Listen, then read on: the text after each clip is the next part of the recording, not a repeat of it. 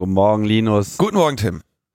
Bin, bin gerade aufgewacht. Sag mal, wie, wie steht's eigentlich in diesem Wahlkampf? Äh, Wahlkampf, ähm, ist ja nicht schon vorbei?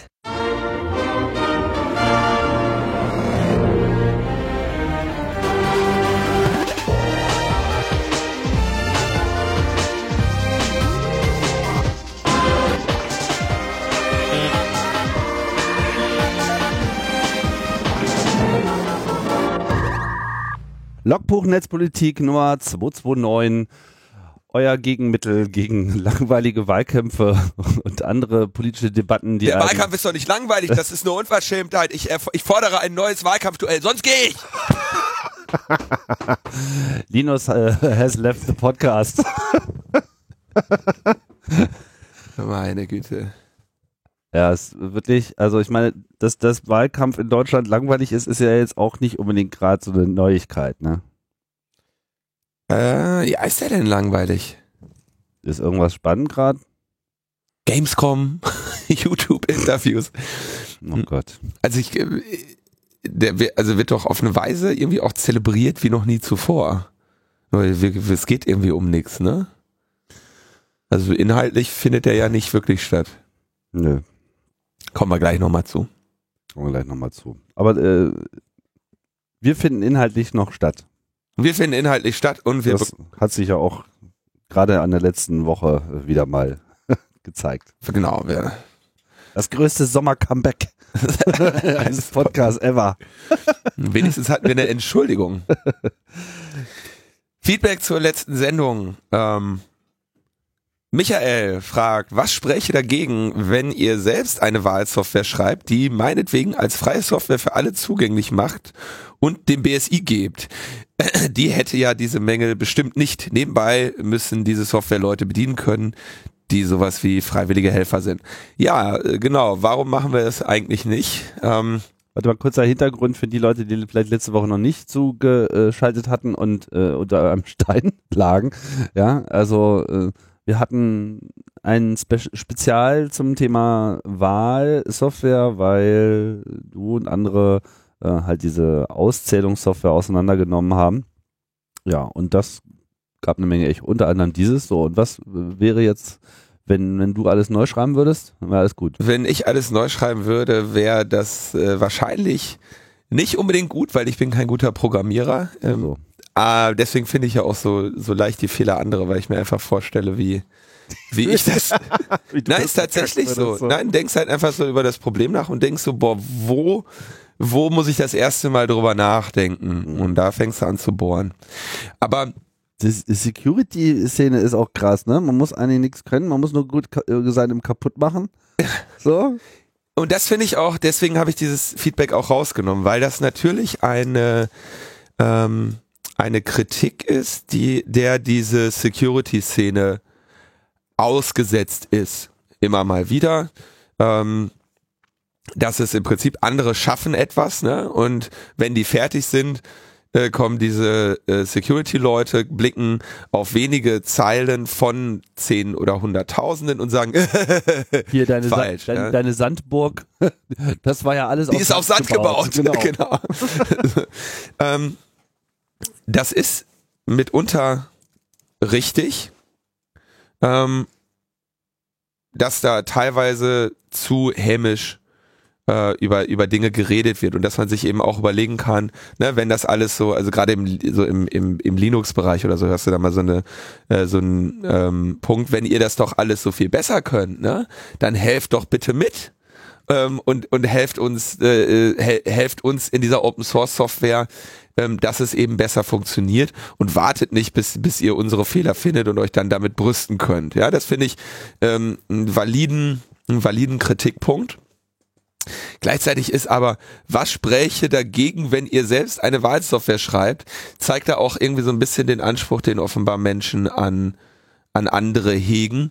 Ähm, irgendwie macht sich ja wohl keiner darüber Gedanken, wie ich meine Miete bezahle. Ne? Also das ist irgendwie, ich soll das jetzt kostenlos äh, liefern. Es gibt einfach keine Finanzierungsmöglichkeiten dafür und das ist übrigens auch die entscheidende Forderung in der Pressemitteilung des Chaos Computer Clubs, wo wir viele Forderungen aufstellen. Unter anderem geht doch bitte hin, schreibt sowas aus mit der Anforderung, Open Source zu sein. Und dann selbstverständlich arbeiten wir dann da auch mit. Ja? Und äh, was weiß ich, setzen uns mal einen Samstag hin und machen Patches und dann kommt da auch nicht so ein Desaster bei raus, ähm, dass wir so ein Theater äh, um eine Veröffentlichung machen müssen. Dieses Mal müß, mussten wir dieses Theater machen, weil insbesondere hier in Deutschland seit einem Jahr alle davon reden, dass der, der, der Russe die Wahl hackt, ne, der Ivan, der kommt und äh, will, der, der hat Social Bots und der hat äh, Fake News und der hat Hacker, ne? Und offenbar kümmert sich keine Sau darum. Und auch das, meine lieben Freunde, haben wir übrigens äh, vollständig kostenlos gemacht. Ich wurde vom, vom guten Freund dann auch irgendwann, also wirklich Tage später gefragt, so, sag mal, wer hat, den, wer hat das eigentlich bezahlt? Ja, ja, niemand hat das bezahlt. Das haben wir in unserer Freizeit am Wochenende gemacht. Ne? Also äh, es ist noch nicht mal das Geld dafür da, dass wir uns den Schrott, der existiert, anschauen. Ähm, jetzt soll auch noch, und es ist auch kein Geld dafür da, dass wir ordentlich, ordentlichen Schrott bauen. Ja, ähm, das, das ist ja genau das, was wir kritisieren. Wäre auch vor allem die Verantwortung dieser Firma gewesen, äh, zumindest mal so ein Security Audit mal äh, zu machen. Ich meine, das haben sie ja noch nicht mal getan.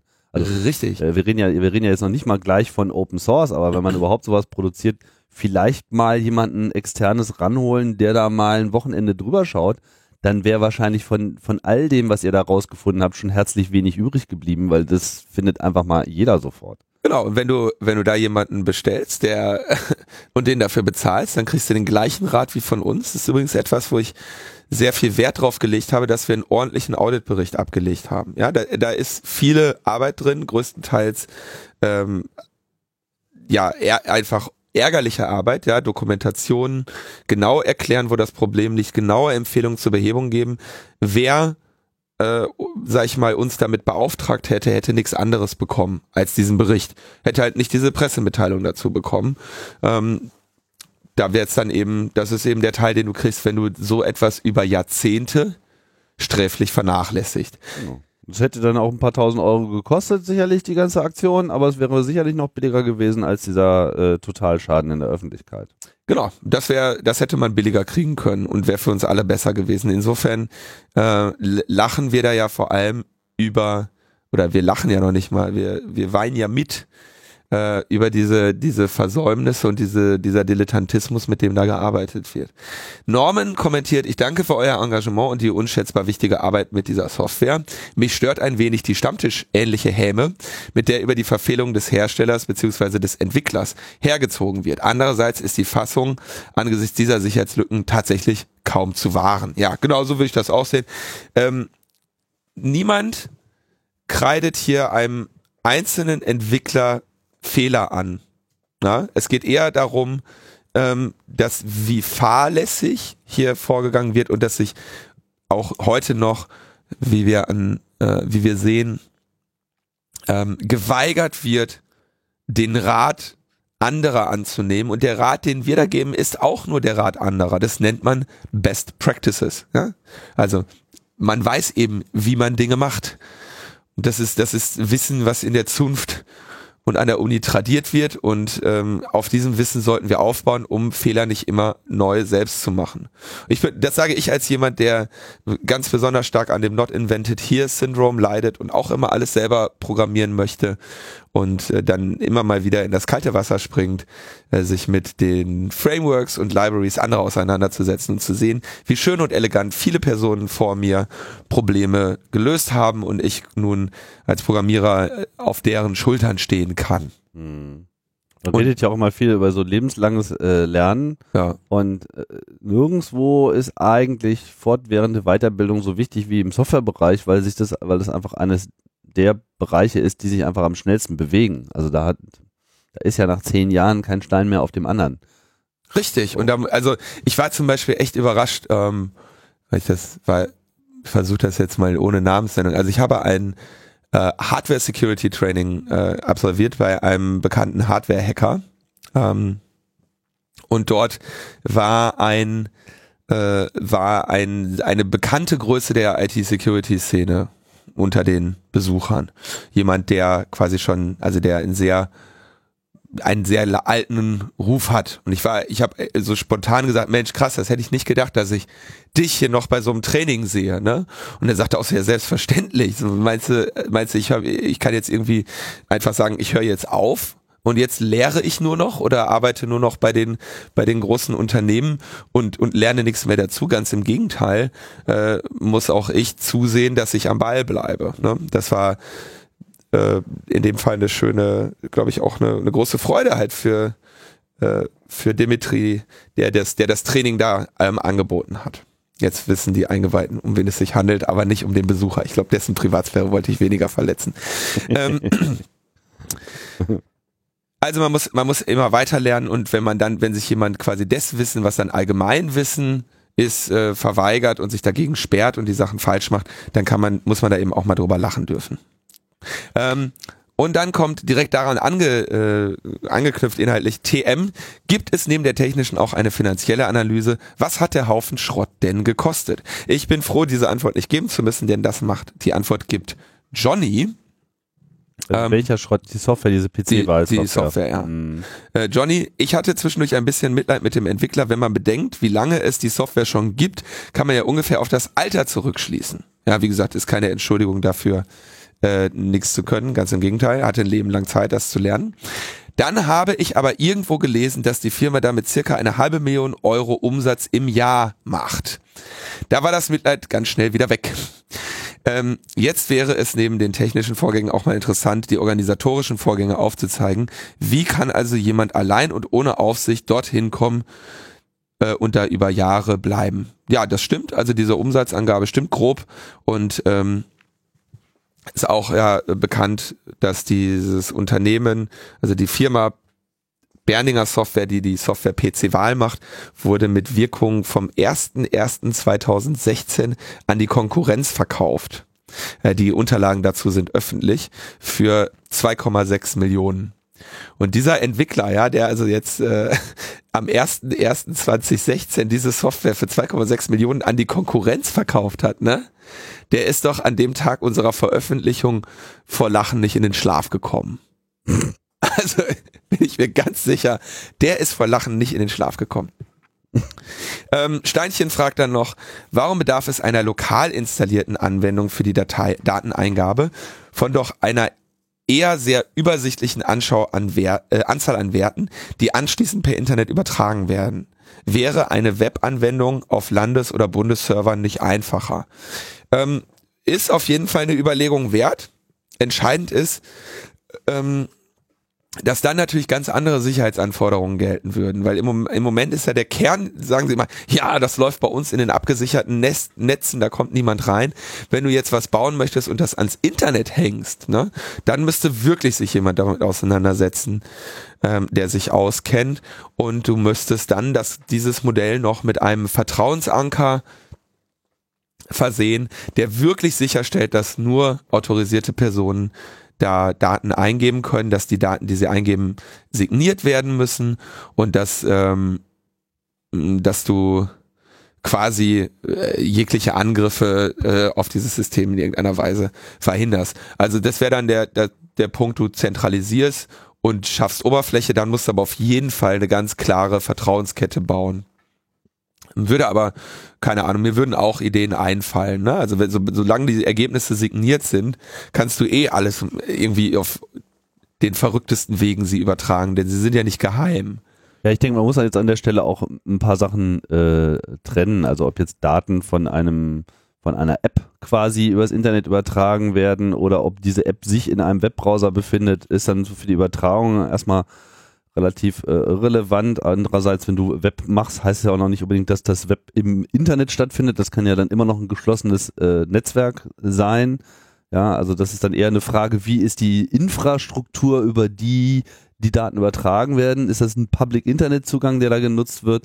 Oder muss man sich von vornherein schon in einem geschlossenen Netzwerk befinden? Aber das ist dann wiederum vollkommen unabhängig von der Frage, ist das jetzt eine Software auf Windows oder ist das äh, eine Webgeschichte? Aber dann muss halt auch die Rechner wiederum anders sichern und das ist dann nochmal ganz andere. Also du hast, du, du hast einfach ein ganz anderes, ähm, ein ganz anderes Threat-Model und man kann, man kann alles machen. Äh, die, der Punkt ist, sich dabei über die Risiken äh, im Klaren zu sein, welche Angriffsoberflächen man hat und gegen welche Angriffsoberflächen man etwas tun muss. Und prinzipiell ist es ja erstmal das Ärgerliche immer bei der Zentralisierung, dass man sich eben eine zentrale Angriffsfläche baut. Ja? Ähm, insofern eine Webseite, wo alle wissen, da geht's hin, ähm, würde eben auch unter Umständen zentral, wenn du dann da einen Fehler machst, dann kannst du halt alle Stimmen manipulieren. Ne? Also da sind immer, sind immer Modelle abzuwägen. Insofern gibt es da architektonisch gar keine, gar nichts, was man unbedingt präferieren müsste. Ähm, entscheidend ist sich im Klaren darüber zu sein, wo die Vertrauensanker sind. Ähm, ich habe da ähm, äh, an einem historischen Datum, dem 36. Geburtstag des Chaos Computer Clubs, auch noch einen kleinen Datengarten zu abgehalten im, im CCC Berlin, wo ich nochmal so ein bisschen mit Folien und so ein bisschen das erklärt habe. Also viel zur letzten Sendung. Parallel zur Apple Keynote. Alternative Keynote sozusagen. ja, eine Keynote mit Neuigkeiten. wo man was, wo, wo man was, ja, also tut mir leid. So, von, von Netzpolitik.org gibt's äh, The Daily Leak. Nein, And André Meister hat äh, ein bisschen länger daran gearbeitet, hat er mir gestern erzählt. Und zwar hat er sich, ähm, hat er äh, untersucht, wie sich der BND mit dem, mit dem Anonymisierungsdienst, dem Anonymisierungsnetzwerk Tor auseinandergesetzt hat. Ich erkläre nochmal, ich glaube, ich habe es hier in der Sendung schon öfter mal erklärt, aber ich erkläre nochmal ganz kurz Tor. Ähm, Willst du das machen oder soll ich irgendwie das vielleicht? Mach du, mach du, erklär. Worten? Ja. ja, erklär mal in deinen Worten. Also Tor äh, versucht eine Lösung dafür äh, zu schaffen, dass man äh, mehr oder weniger unerkannt äh, über das Internet kommunizieren kann, primär halt äh, auf das Web zugreifen kann und nutzt dafür, daher kommt auch dieser Begriff Tor, ähm, The Onion Router, so eine zwiebelartiges Durchleiten der Daten und in diesem Netzwerk, was quasi auf das normale Internet draufgesetzt wird, hast du halt solche Knoten, die eben diese Verteilung machen und Endpunkte, wo die Daten äh, in dieses Netz hineingeraten und auch wieder herausgeraten.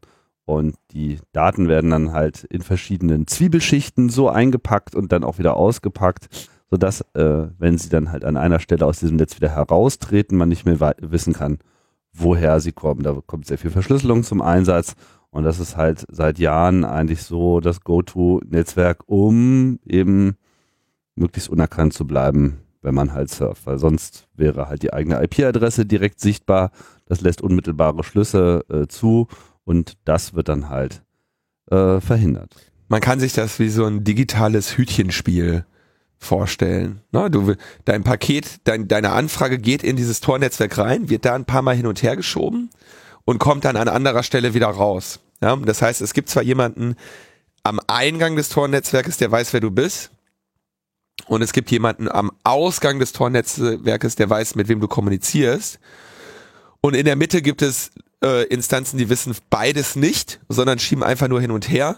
Und deswegen gibt es am Ende keine einzelne Instanz, die weiß, wer du bist und wer die andere Partei ist, mit der du kommunizierst. Klingt erstmal einfach, aber hat dann so über die Jahre auch so ihre äh, Schwachstellen gehabt, weil man sich natürlich auch durch andere Eigenschaften verraten kann.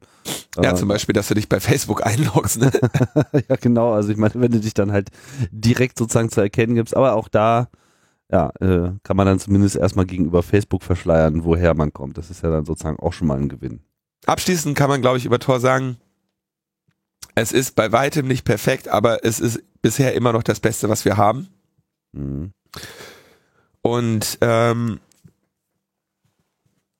wurde irgendwie dann, also um den Use Case, man kommt aus dem Tornetz wieder raus und ver verschleiert quasi seine Identität im tatsächlichen Internet da draußen, ergänzt um die Funktion auch einfach Sachen im Tornetzwerk drin zu lassen. Also ich kann quasi einen Dienst im Tornetzwerk anbieten ähm, und so quasi auch meinen Server selber verstecken. Also nicht nur als Client kann ich das für meine Anonymisierung nutzen, sondern auch als Server. Und das ist dann das, was äh, immer als Darknet äh, genau, wobei dieses wird. Darknet, das muss man dann gleich betonen, das ist halt wie, wie immer absolut äh, Dual-Use-Technologie. Ja, es kann halt ein Informationsserver sein für Bürgerrechtler und Widerständler in repressiven Regimen, aber es kann halt auch irgendwie der Drogenumschlagplatz äh, sein, der versucht seine äh, Identität und seinen Ort äh, zu verschleiern. Beides ist leider halt möglich, weil man kriegt das eine kaum ohne das andere. Das ist halt äh, so. Uh, dementsprechend gibt es verschiedenste Interessen der Geheimdienste, dem habhaft zu werden, sowohl der Bürgerrechtler als auch der Kriminellen. Richtig. Also Angriffe und Verteidigung gelten eben immer für alle und stehen gerade im Bereich der Software allen zur Verfügung. Und da muss man sich eben äh, überlegen, was man als Gesellschaft haben möchte. Ne? Und man sagt, okay, wir wollen chinesischen Dissidenten die Möglichkeit geben, überhaupt noch irgendwie zu kommunizieren mh, mm, und zu veröffentlichen und äh, Meinungen zu äußern. Und wir nehmen dafür in Kauf, dass wir Technologien bauen, die eben auch in anderen Regionen, die weit frei, weitaus freier sind, eben dann von anderen Leuten genutzt werden, die sich verstecken müssen wo, oder verstecken wollen, wozu eben auch Kriminelle gehören. Ich habe aber auch seit Ewigkeiten so ein Projekt liegen, Logbuch Netzpolitik äh, als als Onion äh, Service anzubieten. Aber ich muss dann noch so, also ich, das hängt halb rum. Ich habe mir sogar schon den Onion Key gebrutforst. So mit Logbuch Vanity. Ui. So, ja, ja, klar. Wow. Ja, ja, muss man noch, ähm, hoffentlich habe ich den überhaupt noch. ne, aber ich muss noch die Config schreiben, die die, die die Inhalte umschreibt. Aber okay. Dieses Netzwerktor, vielen von euch ohnehin bekannt, ähm, hat natürlich die Geheimdienste auch seit jeher beschäftigt. Einiges davon wissen wir aus dem äh, NSA-Untersuchungsausschuss, aus den Snowden-Veröffentlichungen. Interessanterweise fängt 2007 der BND schon an und sagt, schaut sich diese Idee von Tor an und hat äh, grundgesetzliche Überlegungen, wie man dieses Netz infiltrieren kann. Und darüber spricht der BND 2008 schon mit den USA und dem Vereinigten Königreich und ähm, da gibt, hält die Abteilung TA ähm, einen Vortrag mit dem Titel das, das Anonymisierungsnetzwerk Tor und eine mögliche Auflösung der Anonymisierungsfunktion. Hm, die Abteilung TA ist die Abteilung technische Aufklärung. Im Prinzip so der, der Haupt, man könnte sagen, einer der Hauptdarsteller im NSA-Untersuchungsausschuss. Ja. Ähm, nach der ja auch der Podcast technische Aufklärung benannt wurde. Mhm. Und äh, die sind also jetzt seit 2008 in einer Kooperation äh, mit, mit den USA und dem Vereinigten Königreich daran, Tor äh, anzugreifen. Ähm, es gibt relativ wenig Informationen, wie sie es genau macht, mit welcher Technik. Aber das Entscheidende ist, dass das Design-Dokument von Tor ähm, von Roger Dingledyne verfasst, wenn ich mich nicht täusche, schon sagt, dass es sich hierbei ähm, um eine um ein Verteidigungsmodell unter der Annahme handelt, dass es keinen globalen Adversary gibt, also keinen globalen Überwacher, der das gesamte Internet sieht. Ähm, deswegen schubst du quasi auch deine Datenpakete in diesem Tor-Netzwerk durch verschiedene äh, Länder und Jurisdiktionen in der Annahme, dass irgendwo einer dabei ist, wo man die Kette nicht schließen kann. Dass du irgendwo die Kette unterbrichst. Ja, also würdest du Tor, würdest du ein Deutschland-Tor bauen, ja, dann wäre im Zweifelsfall alles unter der Fuchtel eines zentralen Überwachungspunktes äh, in Frankfurt, von dem wir ja jetzt Kenntnis haben, äh, und, und an anderen Knotenpunkten in Deutschland. Und du hättest keine, dein Modell würde nicht funktionieren, weil du davon ausgehen musst, dass es einen globalen Überwacher gibt, der jede, der jede einzelne Datenübertragung innerhalb deines kleinen Tornetzwerkes ebenfalls sieht. Und äh, deswegen äh, wird hier so eine Geheimdienstzusammenarbeit man könnte sagen, notwendig oder brisant, weil sie dadurch sich natürlich quasi Coverage verschaffen. Ne? Und je mehr Geheimdienste zusammenarbeiten, umso eher können sie sich zu einem Global Adversary zusammenschließen und das gesamte Tor-Netzwerk überwachen. Ist das Tor-Netzwerk eigentlich in, in, in der Hinsicht irgendwie getuned, dass man mehr oder weniger garantiert immer mehrere äh, inkompatible Jurisdiktionen. Äh, so werden die, ja, die Circuits werden danach äh, optimiert, dass du das, dass dir, dass dir das nicht passiert. Also immer möglichst viel Feinde äh, zusammenbinden sozusagen, die sich so schnell nicht einig werden können und dann Ja, du hast- äh, also du- funktioniert's besser. es wird, das Netzwerk ist stets bemüht. Ne?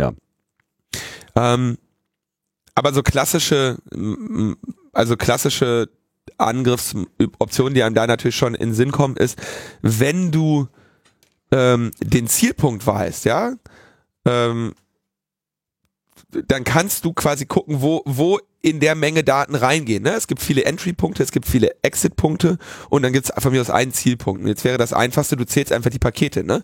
Wer schickt Pakete ins Tor-Netzwerk rein in der Menge, wie sie an meinem Zielpunkt reinkommen, ankommen.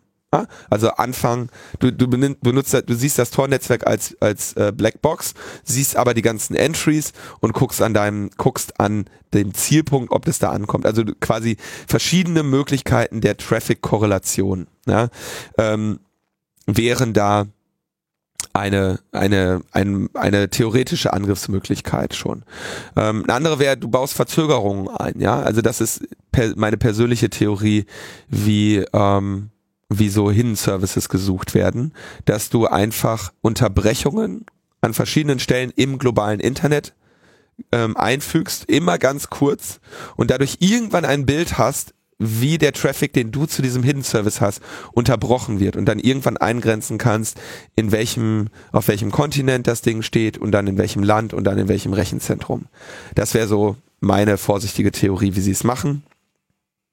Alle diese Angriffsmöglichkeiten äh, sind aber auch öffentlich dokumentiert, denn die, es gibt eine ausführliche Forschung zu diesem Tor. Nur so kommt es eben weiter, denn auch Tor ist Open Source Software und auch hier gibt es viele Forscher, die Angriffsmechanismen äh, äh, untersuchen, dokumentieren, veröffentlichen und dann eben die vereinigte Entwickler-Community daran arbeitet, diese äh, zu beseitigen. Ne?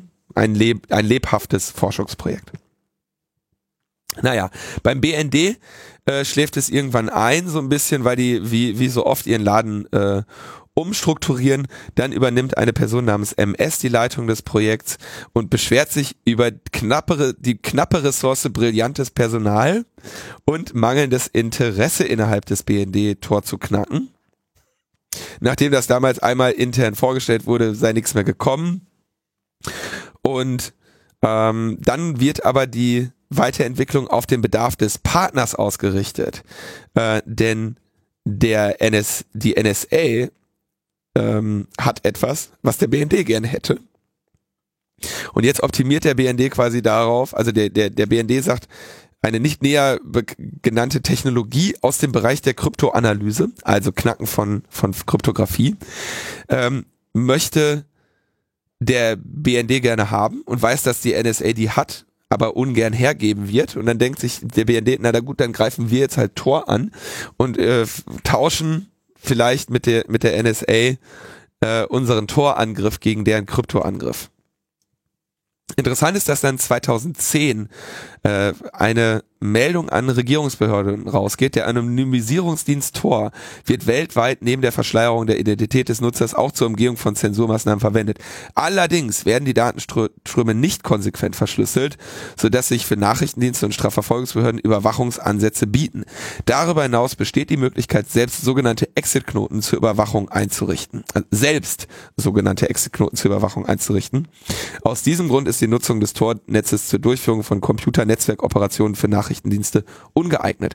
Ähm, das war das Beispiel, man macht einen Exit auf, das heißt, da kommt der Traffic raus und wenn die Tor-Nutzer dann unverschlüsselt darüber kommunizieren, dann sie, kannst du diese Inhalte natürlich einsehen und wenn sie unverschlüsselt sind, kannst du sie auch manipulieren und es gibt immer wieder so äh, Rogue Exit Notes, wo du quasi sagst, okay, du, du injizierst etwas in den unverschlüsselten Traffic, irgendwie so ein Exploit und versuchst damit Tornutzer anzugreifen. Ne? Also äh, es gibt einen Reichtum an, Werkzeugen. an Werkzeugen.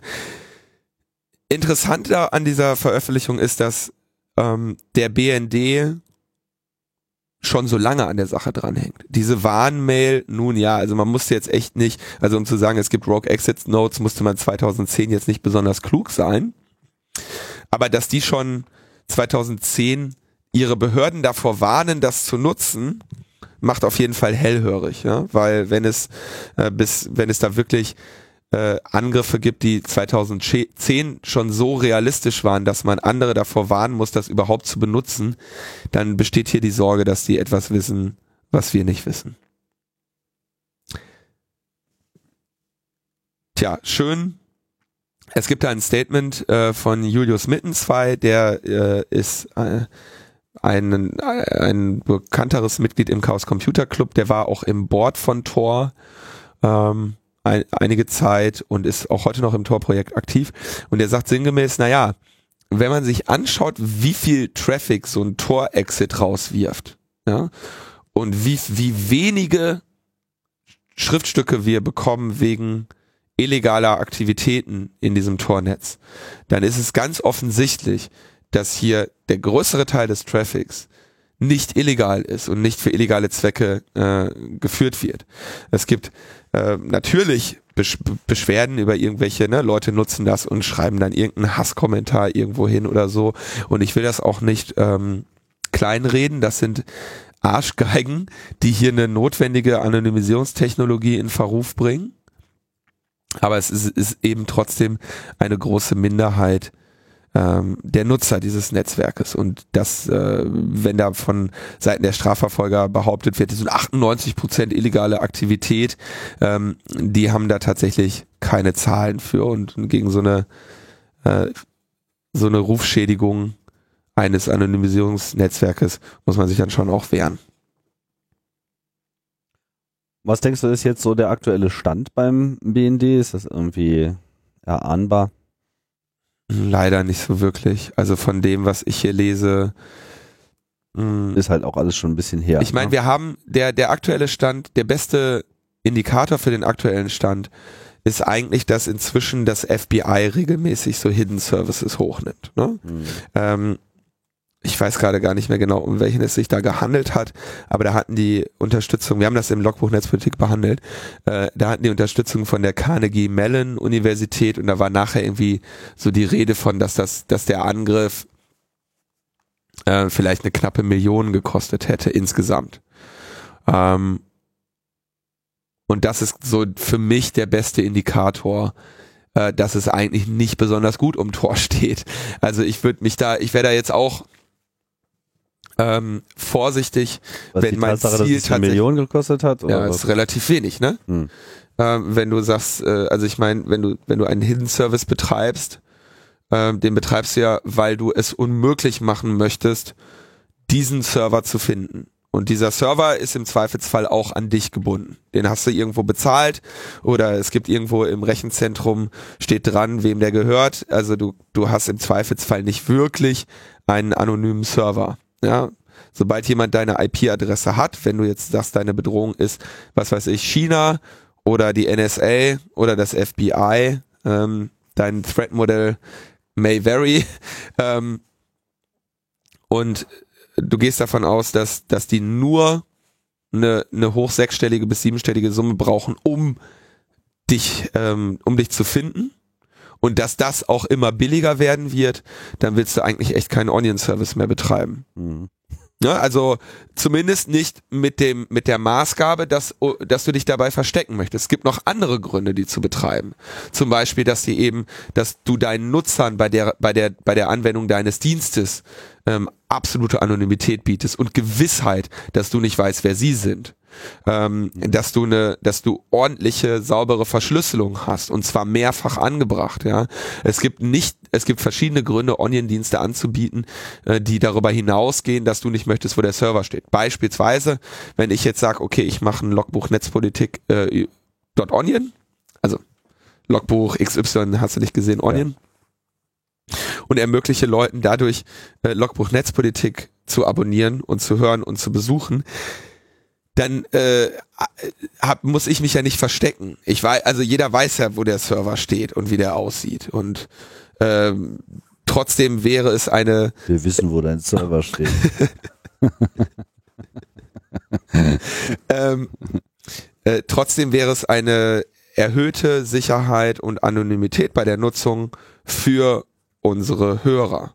Und allein in sich schon die Arbeit wert, wenn ich sie dann irgendwann mal machen würde. Scheiße jetzt, das, das muss ich jetzt echt mal machen. Ne? Kein Stress. Haben noch genug andere Sachen zu tun. ja. Ja. Aber so, das, das Entdecken von, von, das Demaskieren von Tor Clients und Hidden Services wird langsam, aber sicher äh, offenbar billig genug, dass man es im Rahmen der regulären Strafverfolgung auch mal zur Anwendung bringen kann. Und ähm, jetzt mögen viele sagen, eine Million Dollar, äh, das ist ja wahnsinnige Summe. Nee, es ist leider nicht. Ne? Also in, in, wenn wir von technischer Sicherheit sprechen, dann müssen wir eher von es muss mehr Dollar kosten, als es Atome im Universum gibt, reden, weil ähm, sonst wird's halt einfach mit absehbarer Zeit äh, zu billig und ist dann eben einfach kaputt. Ne? Also, tja. Gut, gibt's da noch was zu, zu sagen? Nö, eigentlich wollte ich da jetzt auch direkt anschließen. Heute ist ja die feierliche Eröffnung der, der CITES. Genau. Also jetzt geht's weiter sozusagen. Ja. Jetzt, Und ich habe immer noch nicht, ich muss jetzt noch mal kurz gucken, wofür CITES steht. Das krieg ich in diesem Leben nicht mehr hin. Zentralstelle, komm, hilf mir mal eben, Tim. Zentralstelle für Informationstechnik im Sicherheitsbereich. CITES die wird am Donnerstag in München, also heute am 14. September in München eröffnet. Und äh, wie wir uns erinnern, soll das quasi diese äh, Dienstleistungsbehörde für die Sicherheitsbehörden werden, damit ähm, also der BND oder das ein LKA oder ein BKA dort quasi Sachen in Auftrag geben kann und die CITES tritt als Dienstleister auf und sie bietet digitale Forensik, Telekommunikationsüberwachung, Brechen von Verschlüsselungen, technische Fragen der Spionageabwehr und die Auswertung von Big Data, also zum Beispiel das Ausforschen von sozialen Netzwerken in Echtzeit an. Schön, dass wir dafür jetzt eine, eine unabhängige Behörde haben, die das, die dieses Wissen Geheimdiensten und Polizei gleichermaßen zur Verfügung stellen will. Und da fragt man sich natürlich, äh, wo, woher will man denn das Personal für so eine Behörde haben? Ne? Also sollen ja irgendwie 120 Leute da arbeiten. Ja, ähm, ganz einfach, man holt sich einen, einen Ex-BNDler. Hm? Wilfried Kahl ist der Chef dieser CITES. Äh, der war 25 Jahre beim BND, zuletzt kommissarischer Leiter der Abteilung technische Aufklärung. Guck an. Äh, die, und wie ich schon sagte, die Abteilung technische Aufklärung war ja äh, einer der Hauptdarsteller im NS Auer und so auch Wilfried Kahl. Der war allein viermal dort äh, und hat unter anderem so interessante Thesen vertreten, wie dass Metadaten nicht personenbezogen seien. Ja, ähm, BND, technische Aufklärung unter anderem ähm, dafür verantwortlich, dass äh, auf deutschem Boden äh, Internetdaten und Telefongespräche äh, nicht nur abgefangen wurden, sondern auch an ausländische Dienste weitergegeben wurden. Ja, also ich würde sagen, genau die richtige Abteilung, äh, der man da jetzt irgendwie, die man jetzt mit dieser Aufgabe betrauen würde.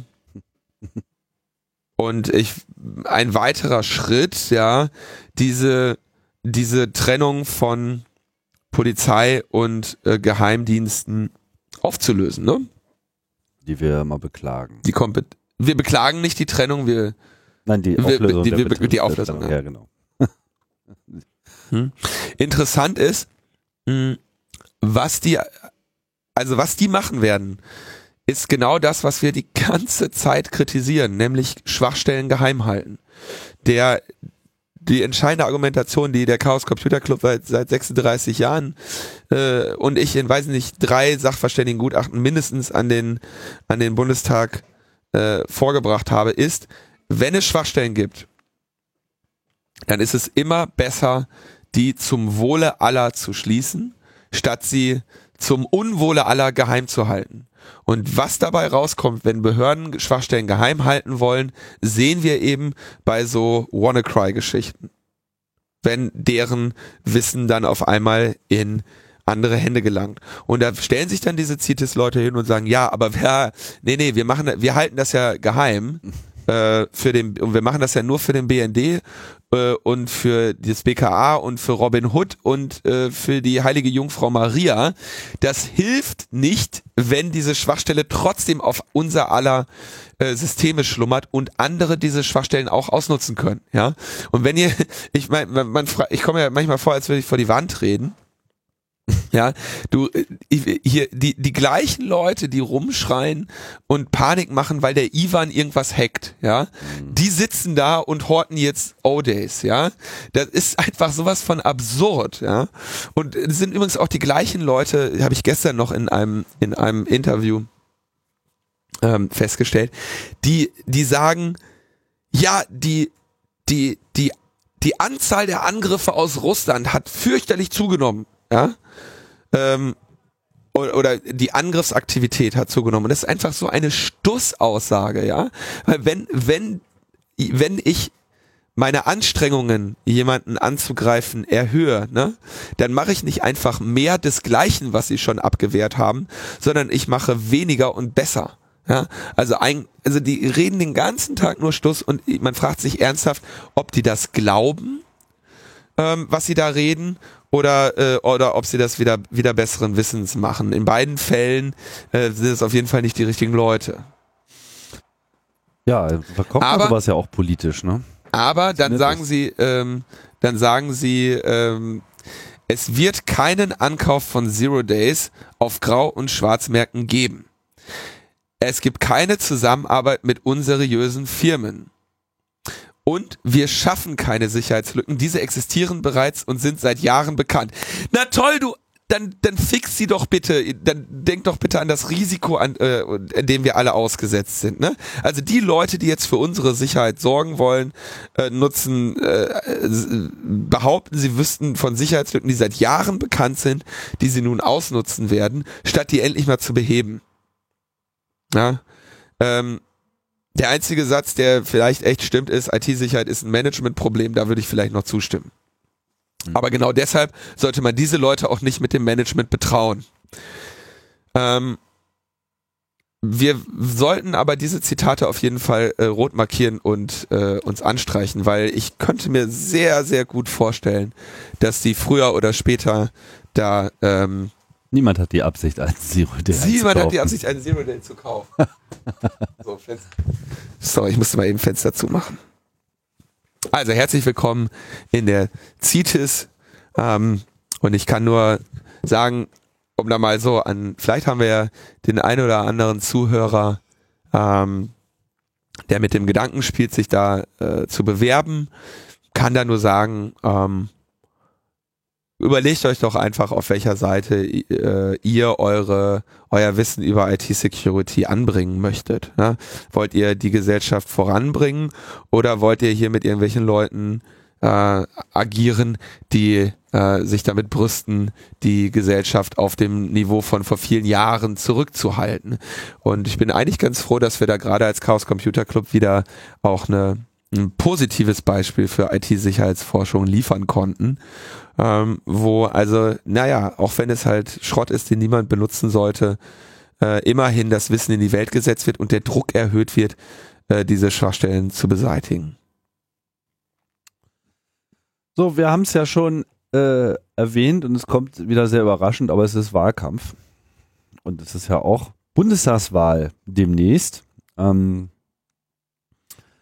ich bin ehrlich gesagt selber gerade so ein bisschen überrascht, als ich aufs Datum geguckt habe dass das ja quasi jetzt bald ist. Ja, ist halt. Also jetzt ist We Speak noch zehn Tage und irgendwie habe ich das Gefühl, es ist noch gar nichts äh, passiert.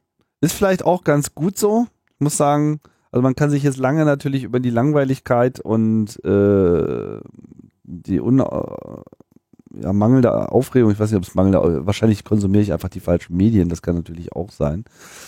Aber bei mir geht es irgendwie so ein bisschen dran vorbei. Aber ich bin auch nicht wahlberechtigt, von daher bin ich da ein bisschen raus. ähm, tja, ist irgendwas passiert? Also was mich, was mich ärgert an diesem, an dieser Wahlsituation, ist, dass gefühlte 95 Prozent der Berichterstattung die Strategien behandelt, die die Parteien anwenden, um den Wahlkampf zu gewinnen. Aber kaum über die Bedeutung der Inhalte gesprochen wird. Ja. Und ich habe erst gedacht, dafür mache ich mal die Medien verantwortlich, dass die so ein, weißt du, so, und Lindner versucht es über rechts außen, doch da steht schon Alice Wedel mit ihrer syrischen schwarz beschäftigten Putzfrau und au, der Ball ist im Aus. Wird Martin Schulz ihn nochmal einwerfen können? Nein, er fordert ein erneutes TV. Eine dritte Halbzeit. und Angela Merkel souverän hier auf der Gamescom.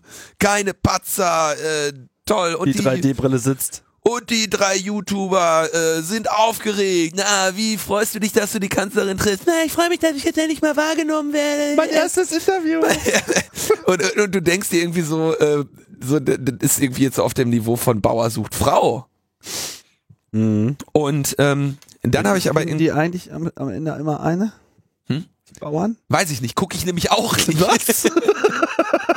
so, wir sind raus aus dem Medienzirkus. Und dann und dann auch also auch irgendwie äh, selbst dieser also ich finde das sogar interessant, ja? Also wenn du dann so einen äh, Podcast hörst wie Stimmenfang von Spiegel Online, wo dann mal so die Strategien der Parteien seziert werden oder ja. so, ne? Oder die in, inneren die Interior Workings äh, die Interessant ist es nämlich nur in Podcasts.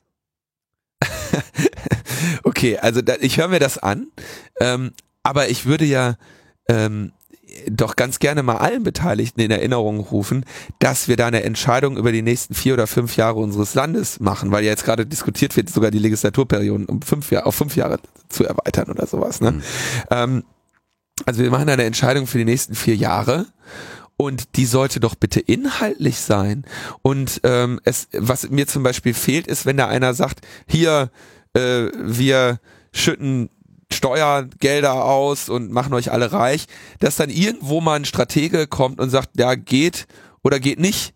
Aber so eine inhaltliche Bewertung findet in meiner Wahrnehmung kaum statt.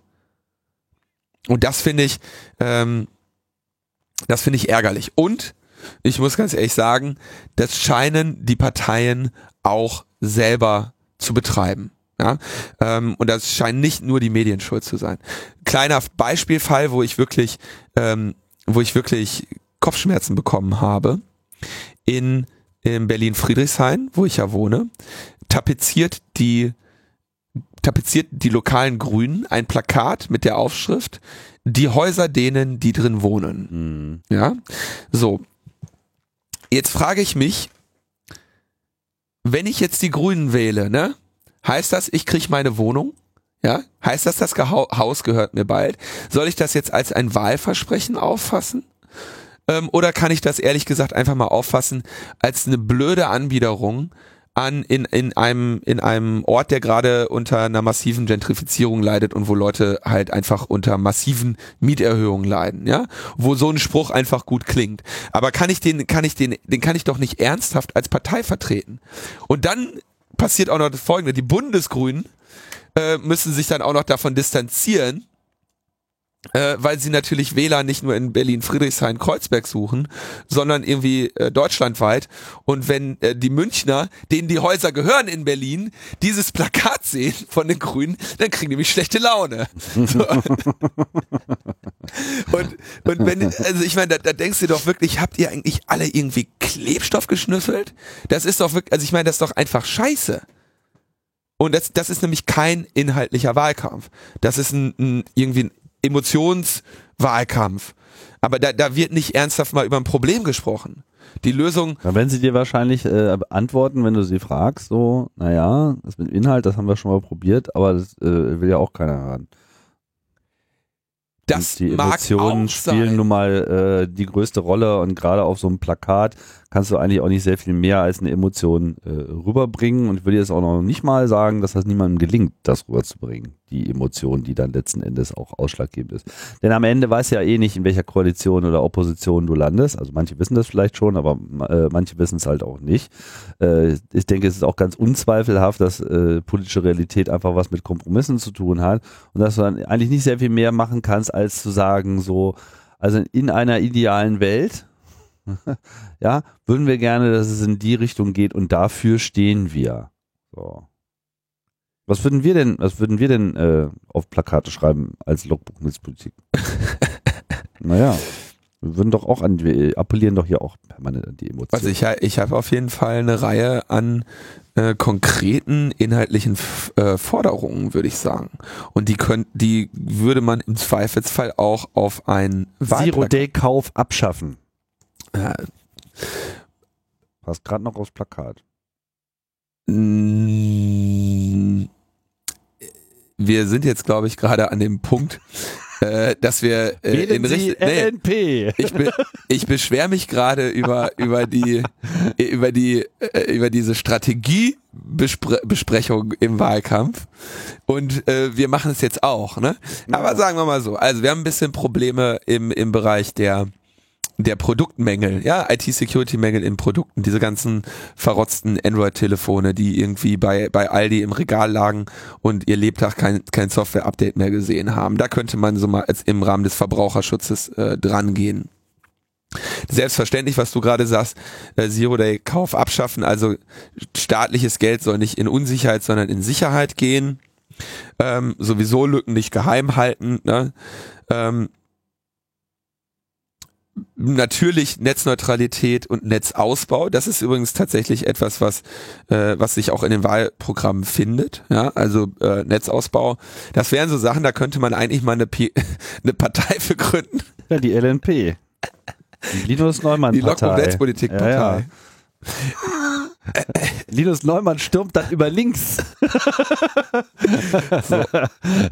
Aber schauen wir, nein, Verteidiger. Schauen wir uns mal, also schauen wir uns mal die, die Situation an. Wir haben jetzt vier Jahre große Koalition gehabt. Wir haben dieses, dieses lächerliche IT-Sicherheitsgesetz.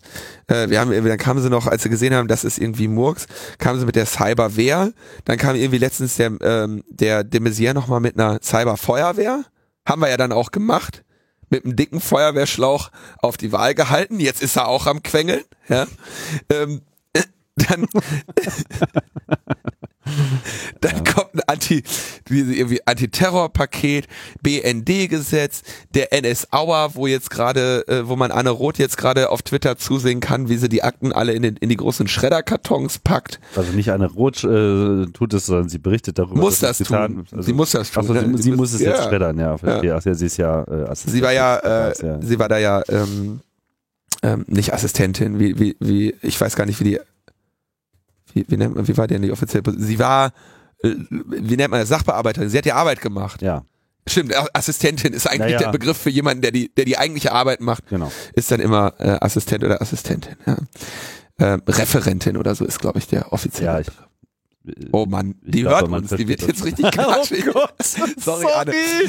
Wir haben, wir haben Mitleid mit, mit, mit dem, dass Absolut. Man, also sie sagt auch so die Ironie, sie hat, sie hat diese ganzen, sie hat diese ganzen Akten ja nur auf Papier bekommen, ne, um das Leaken zu verhindern. Mhm. Und, und jetzt müssen sie das alles wieder ver, versch, verschrotten. Nur für den Dienstgebrauch.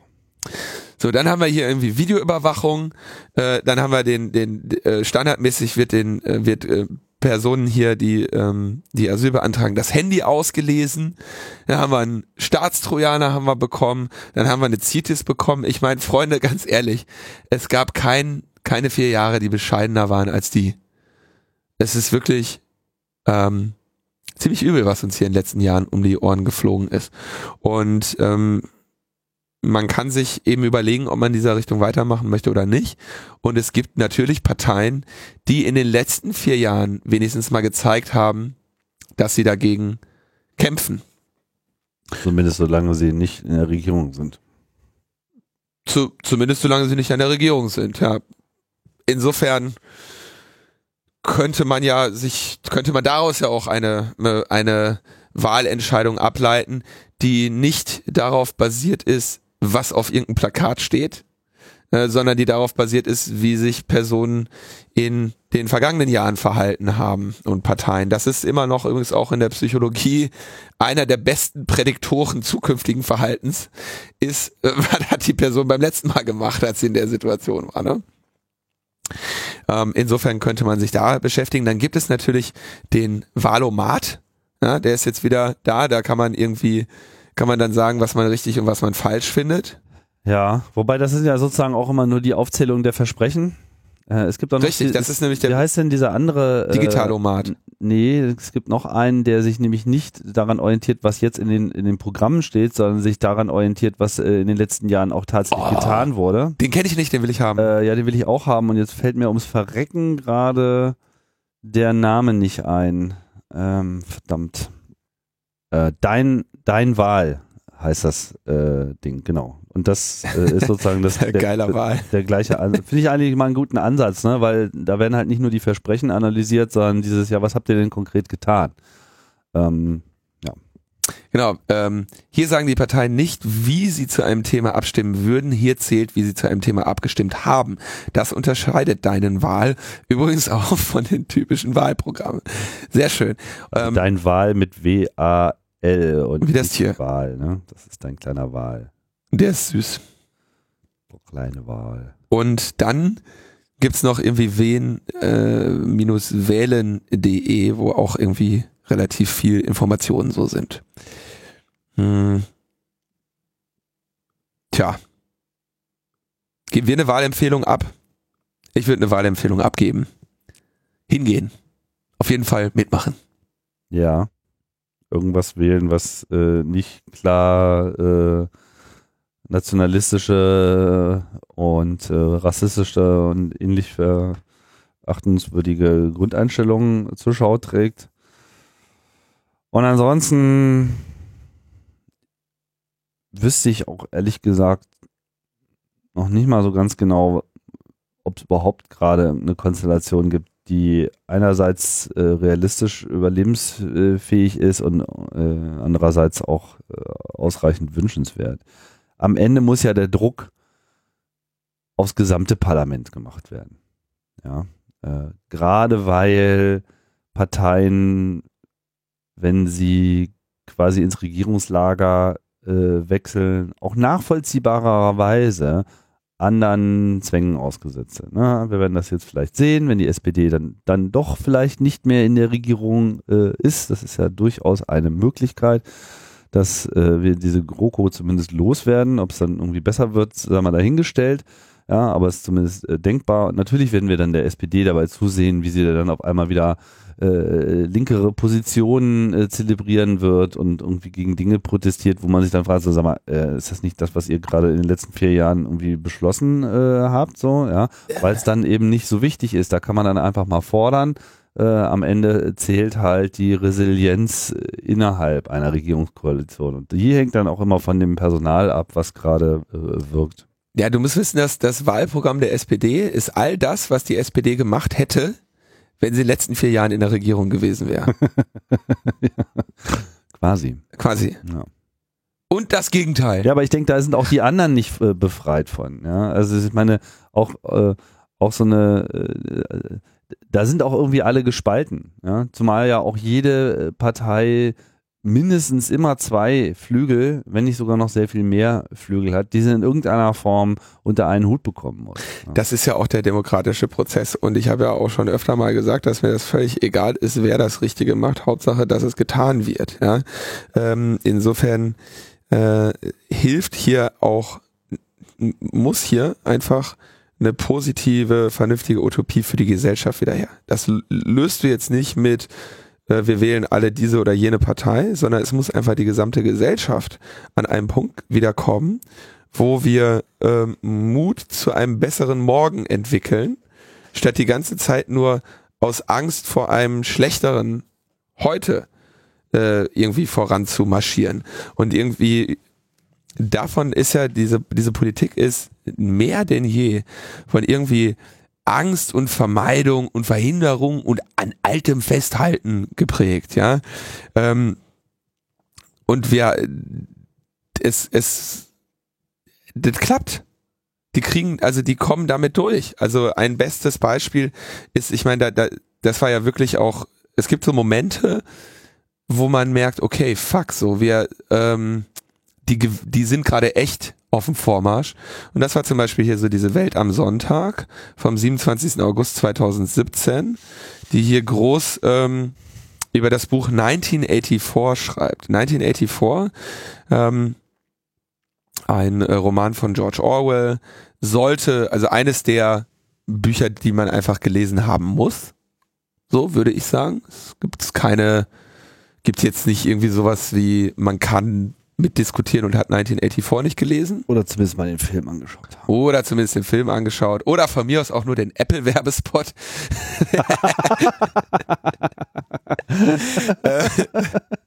also ein Buch über eine, eine Überwachungsdystopie. Wir, wir bieten hier wirklich einen einfachen Zugang zu Politik und jeden, Gesellschaft. Ist ne? für jeden ja, was dabei. Ja. Muss die Leute da abholen, wo sie stehen. Wir bieten auch Links auf alle drei äh, Quellen.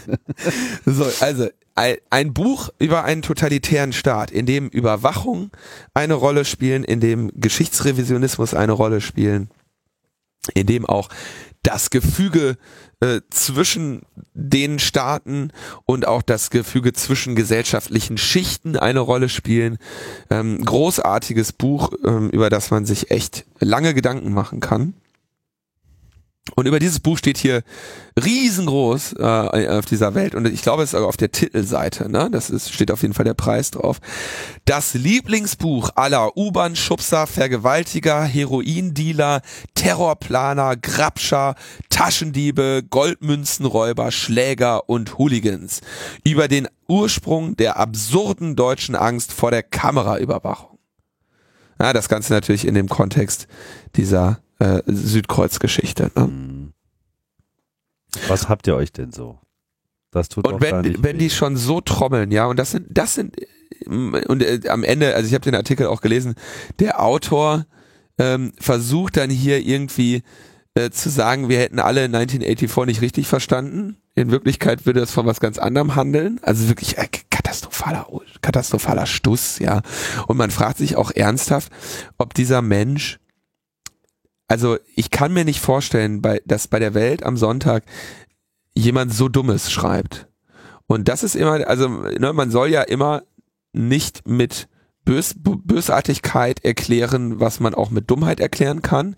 Aber wenn sowas in der Welt am Sonntag gedruckt wird, dann sind da halt mehrere äh, dran beteiligt gewesen, dass sowas nicht nur gedruckt, sondern offenbar anscheinend hier auch auf die Titelseite gedruckt wurde. Und dann kann, dann bleibt der der, der, dann bleibt die, die Ausrede Dummheit wird halt irgendwie immer schmaler, ne? Und das ist hier eine, eine aktive, wirklich ekelige ähm, Hetze. Und das ist genau der Geschichtsrevisionismus, äh, der in 1984 äh, so ausführlich behandelt wird. Also es gibt immer mal wieder so Dinge, da, da, da gefriert's einem in den Adern.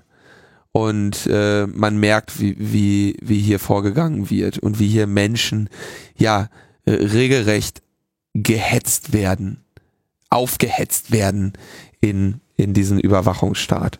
Und das ist echt ähm, beängstigend. Und das Einzige, was ich glaube, was ich, was einfach, was ich mir noch vorstellen kann, ist, dem tatsächlich einfach trotz alledem mit einer positiven Utopie gegenüberzutreten.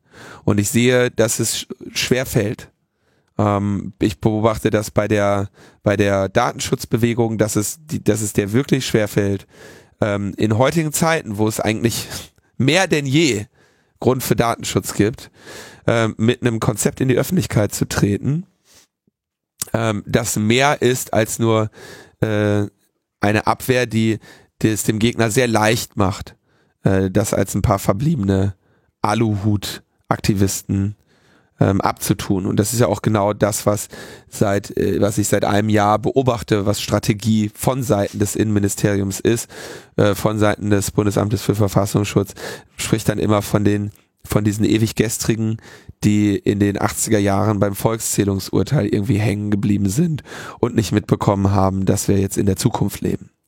Und ähm, solange man diese Angriffsfläche bietet, äh, werden wir auch weiter solche äh, solche Veröffentlichungen sehen äh, und müssen dann uns tatsächlich auch anschauen, wie ein größerer Teil der Öffentlichkeit sowas sieht und sagt, ja, das mit dem 1984, das ist raus! Ja, und drehen dann irgendwie durch, ja, und äh, das ist wirklich äh, bedauerlich. Ich stelle mir gerade so ein Plakat vor mit irgendwie das, die Lieblingszeitung von Steuerhinterziehen, Freier, Freiheitsunterdrückern und anderen Feindbildern. ja, schön. Die ja, Welt ja. am Sonntag. Ja, Tim. Ab ans Photoshop. Du hast doch gestern den Gregor hier gehabt. Der war, Vielleicht mögen ja unsere äh, Hörer da kreativ werden. Ich bin gerade sehr mit Podcast-Produktion eingespannt. stimmt. Ich bin mal gespannt, bis, bis du deine Stimme wieder kaputt hast. Ja, Wenn ja. du so weiter. Ja, die letzten 24 Stunden haben da nicht geholfen, aber es geht noch.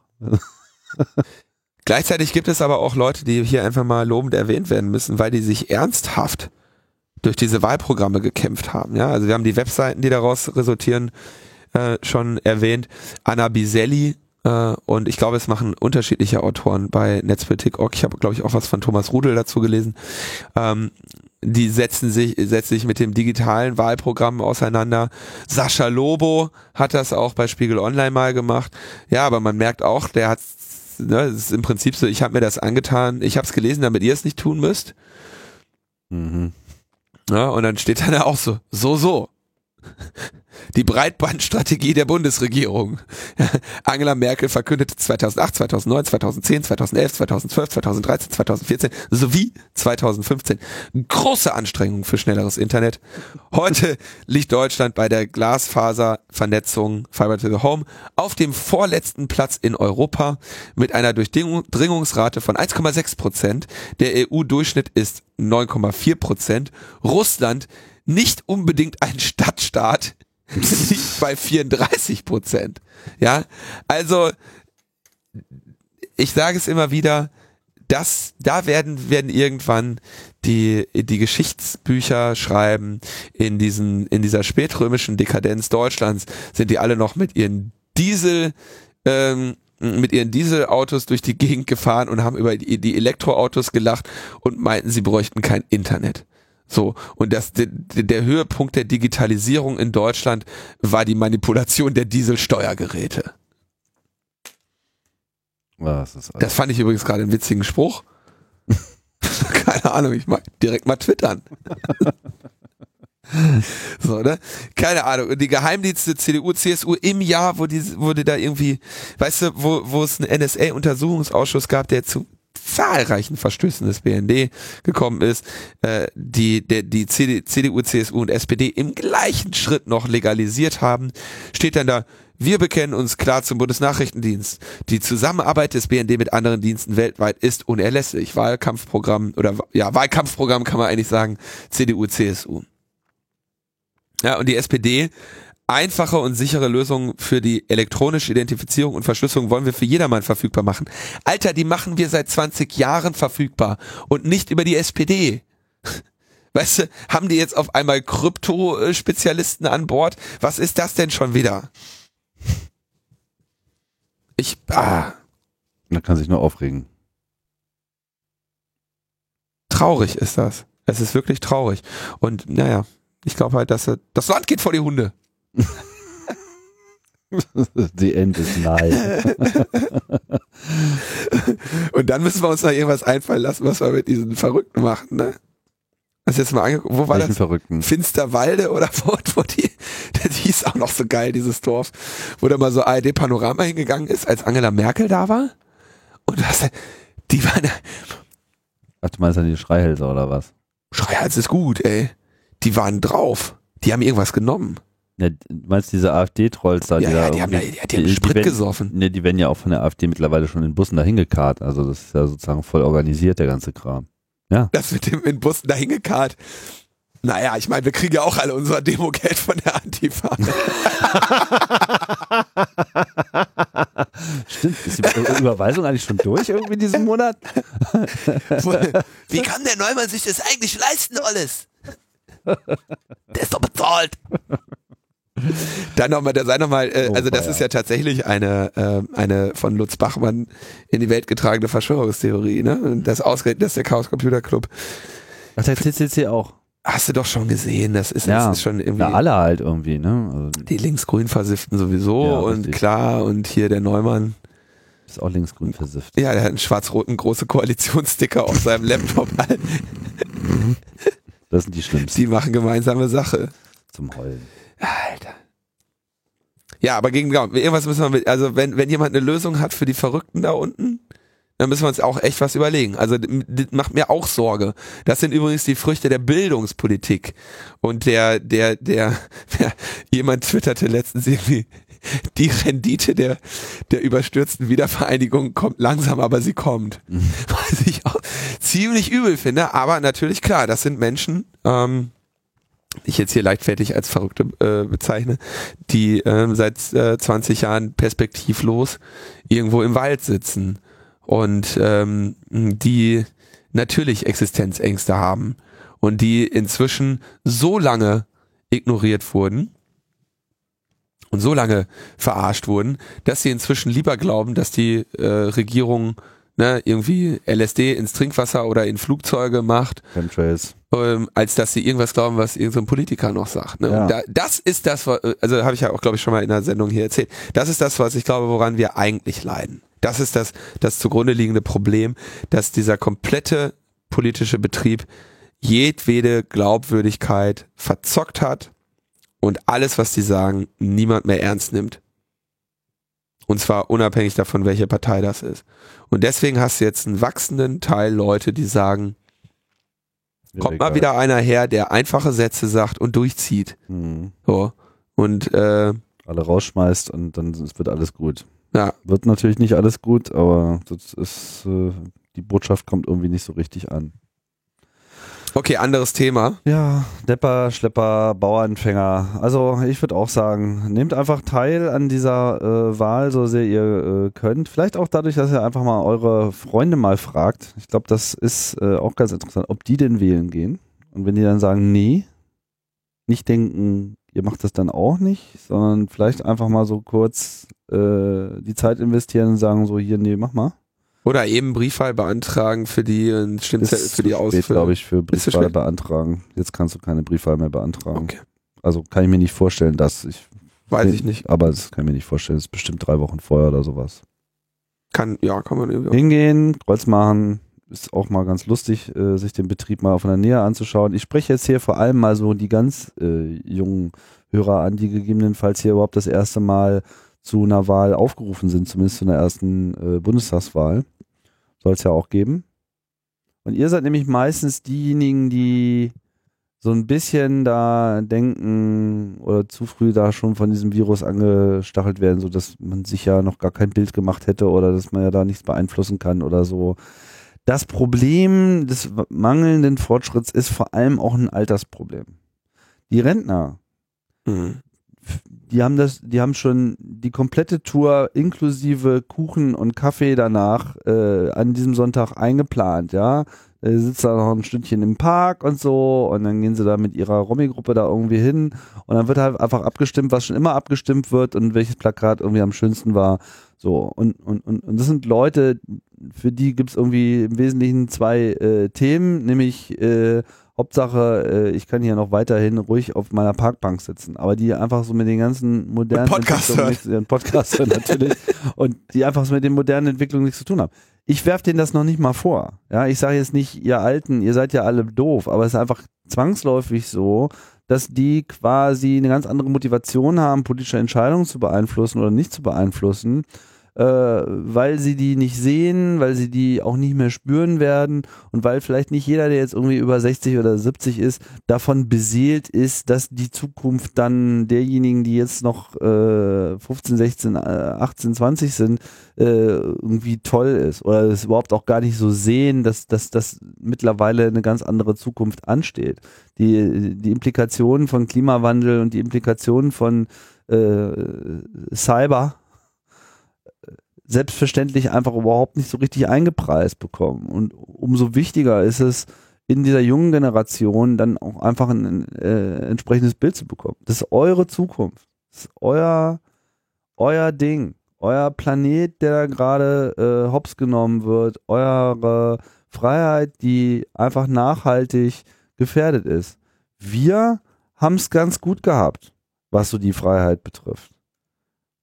Oder? Ich meine, ich habe mir so in meinem Leben einfach über so dermaßen viele Dinge überhaupt gar keinen Kopf machen müssen, weil es so dermaßen selbstverständlich war, was ich, was ich alles tun und lassen konnte und welchen Freiheitsgrad ich genossen habe. aber das ist halt einfach auch nicht garantiert.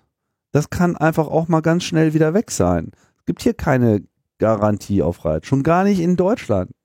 Die Nummer haben wir schon mal komplett äh, durchgespielt und wir haben gesehen, was dabei rausgekommen ist. Und das mag wahrscheinlich auch einer der Gründe sein, warum wir da jetzt so ein bisschen late to the game sind. Während die anderen halt in Polen, in Ungarn und so weiter bereits dabei sind, ihre Freiheit einfach mal äh, selber in den Mülleimer reinzustecken. So. Aber das ist hier alles noch verhinderbar. Das ist hier alles noch durchaus rückdrehbar. Da ist überhaupt, der, der Drops ist nicht gelutscht. Und na klar waren die letzten vier Jahre irgendwie scheiße und dieses und jenes und so. Aber Dinge kann man auch wieder zurückdrehen, Dinge kann man auch wieder eindämmen. Man kann da auch Widerstand zeigen. Und wenn dieser Widerstand gezeigt wird, dann, dann tut sich da halt auch was. Und wenn es erstmal nur ein Wahlzettel ist. Ich finde das sehr schön, dass du sagst, äh, dass Revolutionen häufig dadurch äh, passieren, dass die Alten aussterben, ne? Ist tatsächlich so. Also ist auch in anderen Bereichen so. Ja, aber mit unserer Wachstumspyramide gerade ähm, stirbt da gerade wenig aus. Deutschland muss sterben. so weit will ich jetzt nicht gehen.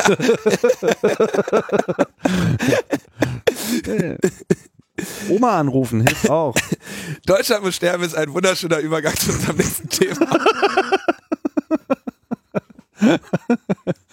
oh, weia.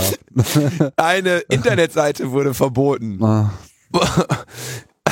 Internetseite verboten. Ja. So, interessant. Wie kann man das denn machen? Ne? Ähm, wie verbietet man denn eine Internetseite? Ähm, das gab, also, de Maizière gab bekannt, so, ich habe die Internetseite jetzt verboten. Fertig. Und es handelte sich um die Internetseite linksunten.indiemedia.de de wahrscheinlich oder de.org oder was auch immer. Ähm, also quasi eine Unterseite von Indie Media, ähm, die relativ lange schon äh, bestand. Also 2009 wurde die gegründet und ähm, war, glaube ich, ich glaube, die hießen links unten, weil äh, weil es Süddeutschland war. Ja, irgendwie, äh, das war jetzt auch in Freiburg oder so, wo die Leute verhaftet wurden. Ach so. Und die hat sich aber dann irgendwie ähm, in, über die Jahre zu so einer der wichtigsten äh, Webseiten der linken Szene äh, gemausert. Ja, also gab es dann Demonstrationsaufrufe, ähm, Bekennerschreiben tatsächlich bei irgendwelchen politischen Aktionen oder auch äh, ja irgendwelchen äh, kriminellen Aktionen, ähm, irgendwelche Untersuchungen über über äh, zum Beispiel den NSU, ja, rechtsradikale Szene, ja, wo man irgendwie quasi Strukturen untersucht und aufgedeckt hat. Ähm, das auch gerne mal, also wenn da irgendwie so ein, so ein Nazi äh, Server aufgemacht wurde, dann sind die Daten gerne mal bei links unten gelandet oder so.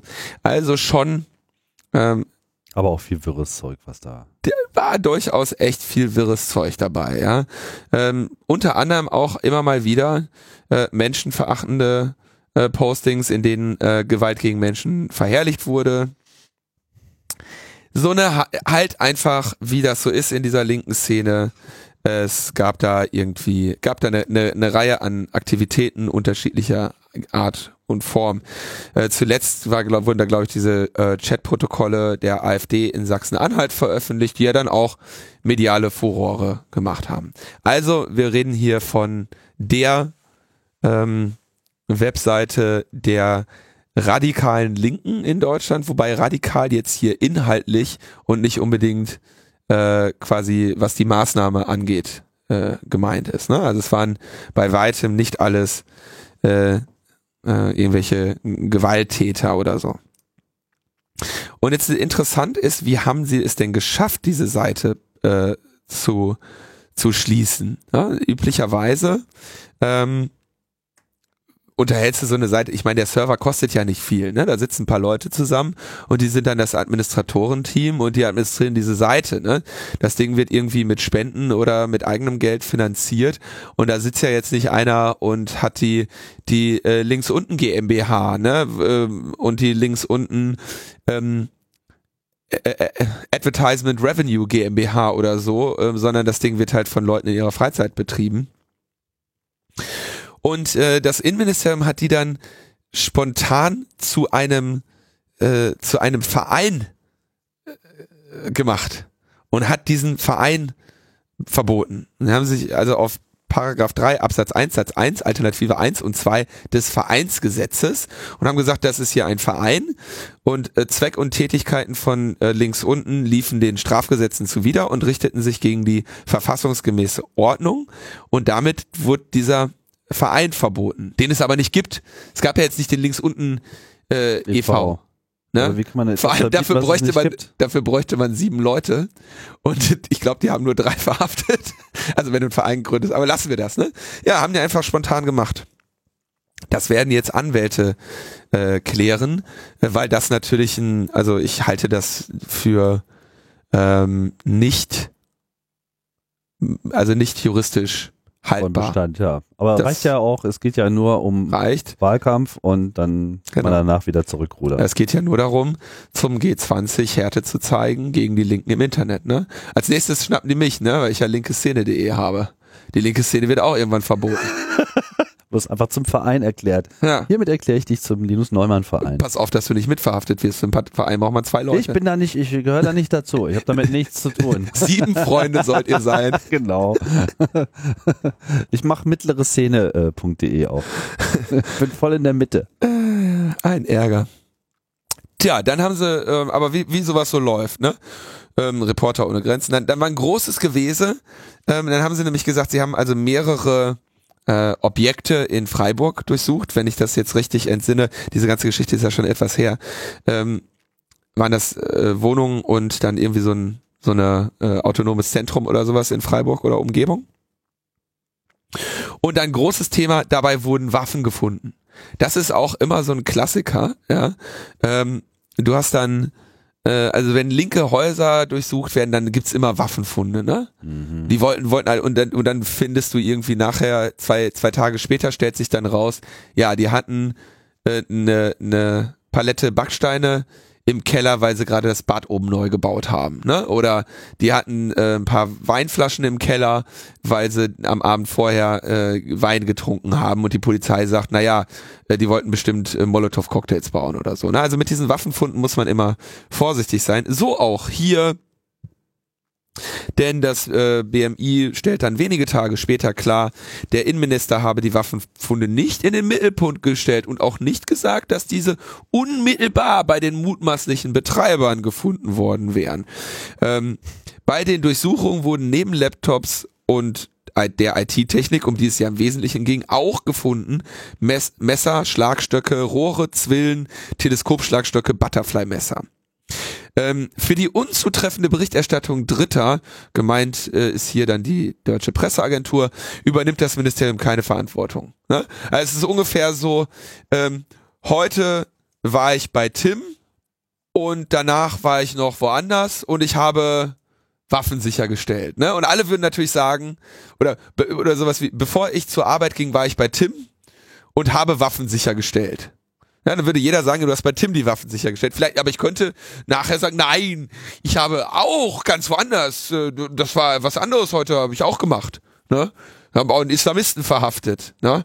Ähm, und wenn das dann falsch berichtet wird, dann bin ich da nicht dran schuld. Also so läuft das, äh, so, so läuft sowas regelmäßig.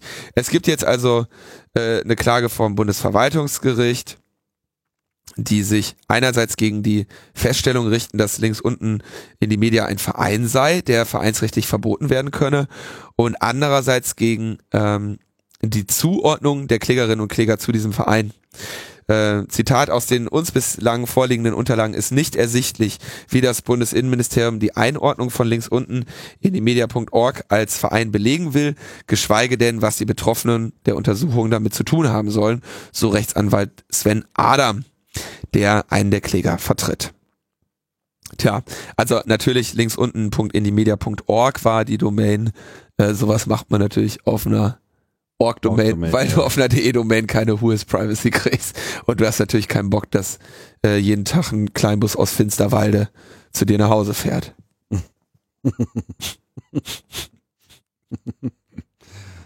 Kleinbus aus Finsterwalde. Ja, vor allem ist, ist die ganze Nummer ja auch insofern absolut kontraproduktiv. Also ich meine, wofür es produktiv ist, haben wir bereits betont, ne? Für die öffentliche äh, Wirkung mit, da tut ja mal jemand was gegen die äh, böse linke äh, Gefahr, so. Wobei ich halt so ein bisschen bezweifle, ob das nun wirklich am Ende auch so hilfreich ist, diese Botschaft, weil erstens äh, hat man natürlich diesen Verstärkungseffekt mit, naja, wir, wir, wir machen jetzt mal hier so das, was auch die AfD äh, äh, gerne möchte, so, aber damit äh, bestärkt man quasi Wähler ja eigentlich nur da drin, irgendwie das Original zu wählen, ne? weil das ja offensichtlich schon mal die richtige Forderung war und jetzt hat es dann auch mal die Bundesregierung gemacht, um sich da irgendwie anzupassen. Ich finde das auch krass, dass also dass die sich sogar dazu hin, dass sich sogar dazu ver, verleiten lassen, hier eine so, ein so, ein so rechtsjuristischen Hütchenspielertrick zu machen. Ja, das ist wirklich mega krass und vor allem ist es halt auch noch äh, für ihre eigentliche Arbeit und ihre eigentlichen Ziele ja total kontraproduktiv, weil wo bitte kriegen denn äh, die Behörden denn diese Informationen ja. denn von dieser Szene überhaupt her? Das Ding ja. ist doch einfach ein Füllhorn an Einblick in diese, diese Szeneaktivität, die sich ja ansonsten in irgendeinem äh, Untergrund abspielt, wo sie ja dann nach eigener Aussage Probleme haben, irgendwie die Kommunikation mitzuschneiden. Dann kommt da mal irgendwas im Klartext äh, ins Netz gegossen und dann äh, machen sie sich halt einfach das Ding zu. Ich bin mir sicher, dass irgendwie auf der zweiten und dritten äh, Arbeitsebene bei Geheimdiensten, Polizei etc., die einfach die Hände äh, über den Kopf zusammengeschlagen haben und gesagt haben, so, habt ihr sie noch alle? Ja, auf jeden Fall. Also ich meine, ja, und dann kommt so der ja Abteilungsleiter und sagt so, ja, nee, warte mal, die Wahl ist ja gleich vorbei und so weiter, geht bald wieder online. Ja. Ist, äh, also es ist halt noch, also es ist ja ist einfach nur dumm, ne? Von vorne bis hinten dumm.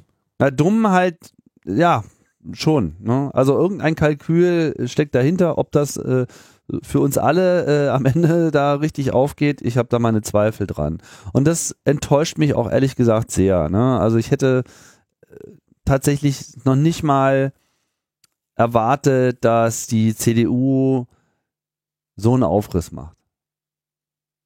Ich dachte, dass sie wirklich mit ihrer äh, uns geht es gut, so soll es bleiben, äh, Arithmetik und äh, der lächelnden äh, Kanzlerin äh, da einfach gerade ausmarschieren und äh, aber ja, offenbar ist dem nicht so und dass die SPD da halt in Form von Herrn Scholz sich da auch noch so äh, hat instrumentalisieren lassen, haben wir auch schon ausführlich diskutiert. Das ist wirklich äh, beunruhigend.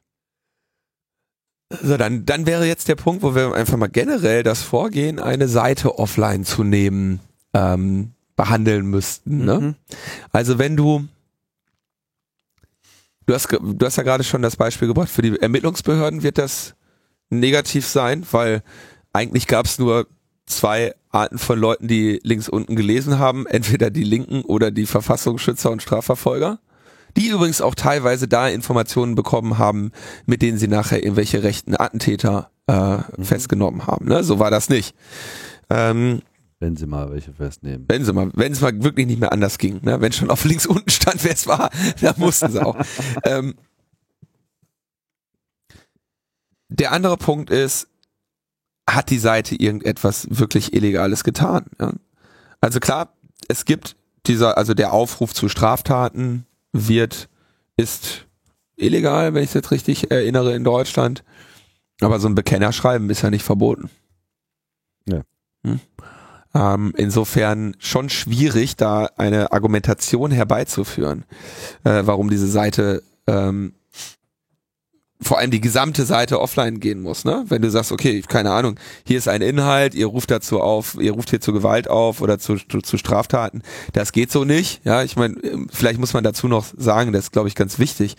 Diese Seite war, bestand größtenteils aus User-Generated Content. Das heißt, die Leute, die da jetzt verhaftet wurden, die haben das nicht geschrieben.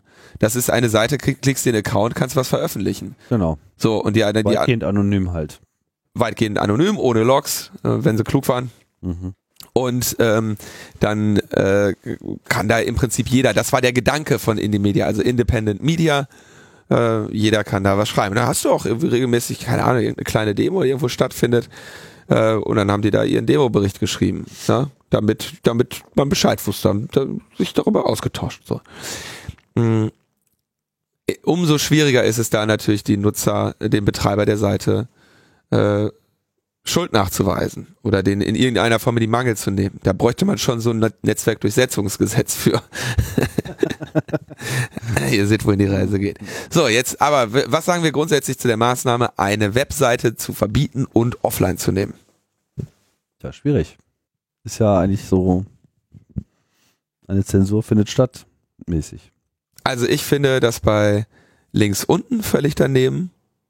Es gibt, man sieht auch einfach, dass es nicht zielführend ist. Ich würde, wenn es, ich meine, wenn wenigstens ein Beispiel angebracht würde, dass dieses Verbot in irgendeiner Form einen Effekt hat, ja, sei es einer, den ich gut finde oder nicht, dann wäre man ja, wäre ich ja wenigstens noch zu einer Debatte bereit. Aber hier ist ja noch, also hier, ein Effekt wird nicht stattfinden. Ein Effekt ist ausgeschlossen. Ja, das Einzige, die was jetzt passiert ist, die ziehen woanders hin und sind echt mächtig sauer.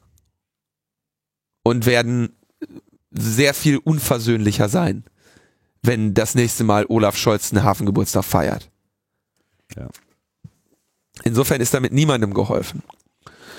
Ähm, und genau, also allein aus deren, aus dieser Begründung schon äh, sollte man das nicht tun. Andererseits bin ich persönlich mh, hm, ohnehin äh, auch bei krasseren Inhalten dafür, dass wir sie nicht verstecken oder wegzensieren, sondern dass wir auf eine Gesellschaft hoffen, die diesen Mist erkennt und die sich von die falsche Inhalte von richtigen unterscheiden kann.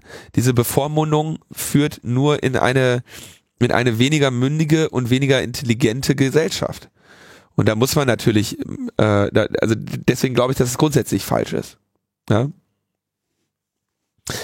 Wie sieht das aber aus, wenn man genau das Gleiche ähm, mit einer rechten Seite macht, Tim?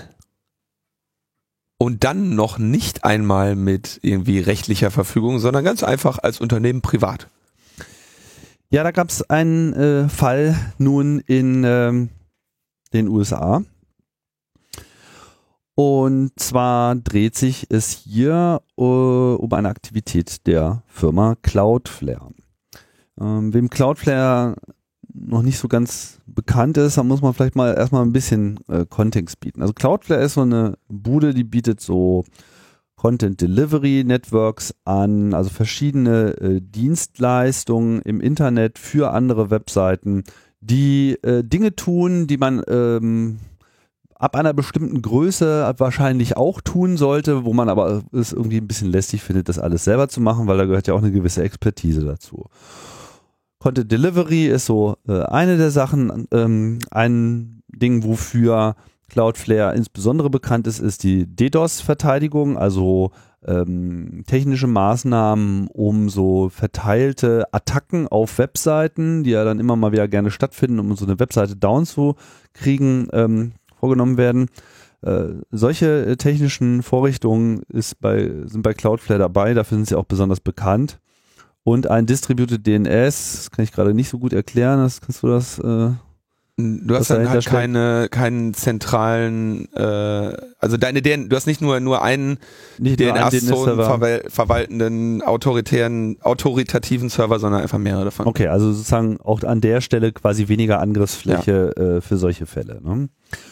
Und ja, tatsächlich nutzt ein Großteil der populären Websites, die man so kennt, diesen Dienst. Ja, nach eigenen Angaben äh, handelt äh, Cloudflare ungefähr 10% der Verbindungen im Internet derzeit. Also wohlgemerkt nicht des, des Traffics, sondern 10% der Requests. Wenn ihr also irgendwo auf eine halbwegs populäre Webseite klickt, mhm. dann ist die Wahrscheinlichkeit, dass dieser Request tatsächlich erstmal durch irgendeinen Server von Cloudflare durchmarschiert, äh, bevor er zu der anderen Webseite durchgeleitet wird, äh, relativ hoch. Und damit ist halt Cloudflare eine der größten und natürlich äh, auch zunehmend wichtigen Infrastrukturen in diesem äh, Internet. Cloudflare Vielleicht noch kurz der, also der ja? Grund, warum man das macht? Ja, um einfach dann automatisch eben diese Dienste zu erhalten. Das heißt, wenn man jetzt besonders DDoS gefährdet ist, und das ist man halt zwangsläufig ja. in dem Moment, wo man äh, da einen Store, ja, da einen Store drauf hat, man verkauft ja. halt Dinge, man lebt davon, dass das Ding auf 24-7 online ist. Genau. So, und jetzt kommt halt irgend so eine Bude, die äh, findet das ungeil, möchte ihren eigenen Store pushen und kauft sich dann äh, äh, irgendwo in wenigen Ländern äh, da mal so eine äh, DDoS-Truppe zusammen mit hier 10.000 Dollar und wir machen den platt für so und so lange, gibt's alles und dann äh, findet es halt einfach mal statt. Und Cloudflare hat halt technische Maßnahmen, mit denen sie das äh, verhindern. Wie die genau funktionieren, kann ich wenig zu sagen, aber die haben Expertise darin, so DDoS abzuwehren und äh, natürlich auch einfach mal eine ganz andere Verfügbarkeitsstrategie. Ne? Die können dann äh, die die serven die Requests ja nicht an einem Server, sondern immer am nächsten zu dir. Ist halt ein Content Distribution Network, was hier primär einfach als als äh, dann auf Caching schaltet. Ne? Die hängen hängen in der Regel dazwischen zwischen dir und dem und deinem deinem Requestor und ähm, ja jetzt haben sie halt wenn, wenn es dann da rund geht, dann, dann sind, machen sie das, die Mitigation für dich locker, mal eben so. Genau. Also, ähm, jetzt ist Cloudflare nach eigenen Angaben offen für alle. Das heißt, sie bewerten jetzt nicht, äh, was du da auf deiner Webseite machst und tust und treibst, so. Ähm, sind auch schon so äh, Hackergruppen äh, wie zum Beispiel LulzSec, sind, äh, nachdem sie selber solchen DDoS-Attacken ausgesetzt waren, dort äh, hingezogen. Ich weiß nicht, kannst du zu Lalsec ein bisschen was sagen? Müssen die Hintergründe Lalsec so waren die, die haben irgendwie FBI und so auseinandergenommen, ähm, Stratfor und die haben immer Sachen geleakt. Die haben auch selber so DDoS-Attacken, glaube ich, auch gestartet. Mm, nee, die ne? haben eher einfach, äh, also tatsächlich irgendwie FBI, Stratfor und andere Unternehmen aus diesem Secure, also aus dem äh, innere Sicherheitsbereich gehackt und die Sachen einfach immer nur auf die, einfach immer geleakt. Auf Pastebin oder irgendwie. Ja. Solche Sachen, ja. Ähm, die wurden nachher auch, die kamen aus diesem Anonymous-Umfeld. CIA haben sie sich, äh, haben sie, äh, CIA, die haben sich mit allen, die haben sich mit allen angelegt und dann irgendwann äh, hat, hat, ein, hat das FBI, glaube ich, einen von denen infiltriert und dann genau. haben sie die alle, sind alle also eingewandert. Sind jetzt auch äh, durchaus eine, eine streitbare äh, Gruppe, ja, also jetzt nicht irgendwie äh, klar äh, unbedingt jetzt immer so aus dieser Whitehack-Head-Fraktion er erkennbar, aber das war dann Cloudflare halt eigentlich egal. Ne? Es gab dann natürlich auch Proteste dagegen hier, warum äh, wollte die haben. Wikileaks ist bei Cloudflare äh, untergekommen und Cloudflare hat halt immer gesagt, so, naja, wenn wir da anfangen, irgendwie zu unterscheiden, dann kommen wir da in Teufels Küche, ne? sodass dann halt auch irgendwelche anderen äh, Gruppen, die denen dann wiederum von Dritten terroristische Propaganda nachgesagt wurde, dort hinkamen und Cloudflare ist halt eigentlich immer mit dem äh, Hinweis auf Informationsfreiheit äh, gekommen und hat gesagt, ne, wir dulden das jetzt einfach, äh, ja, wir haben hier auch den, den Bundestag.de, äh, die machen ja auch nicht mal alles richtig. so, nun kam zuletzt auch eine Webseite namens The Daily Stürmer, also ne, der tägliche Stürmer. Man sieht schon die äh, Avancen hier ins rechte Umfeld äh, bei Cloudflare äh, unter. Das ist so eine total weit rechts gelagerte Hetzer-Webseite, anders kann man das glaube ich nicht äh, sagen. Ne? Die jetzt also insbesondere in der Diskussion um diese Nazi-Demo in äh, Charleston äh, nochmal zu Öffentlichkeit äh, äh, kam. Und äh, ja, auch da haben sozusagen sich die, die Nazis quasi bei, bei Cloudflare Schutz versprochen. Und da wären sie wahrscheinlich auch geblieben, wenn sie nicht so ein bisschen den Fehler äh, gemacht hätten, äh, in ihrer eigenen Kommunikation zu sagen, äh, ja, wir sind ja hier bei Cloudflare untergekommen, die beschützen uns, weil, äh, ich weiß nicht mehr ganz genau, wie die Formulierung war, aber so nach dem Motto, mm, die finden uns ja sozusagen auch gut oder die sind ja sozusagen auf unserer Seite äh, oder so. Und das ist dann so der Punkt gewesen, wo dann sogar bei Cloudflare äh, dann die letzte Sicherung äh, rausgesprungen ist. Und in der Folge, nachdem auch schon vorher Google und GoDaddy diverse Dienste für Daily Stormer eingestellt haben, ähm, haben die halt gesagt, nee, Leute, echt, aber wir schmeißen euch jetzt hier mal raus. Und das ist dann sozusagen das erste Mal, dass das bei Cloudflare äh, nach dieser langen Geschichte von ist uns egal, wer bei uns äh, unterkommt, ähm, das erste Mal, dass sie das dann halt auch wirklich getan haben.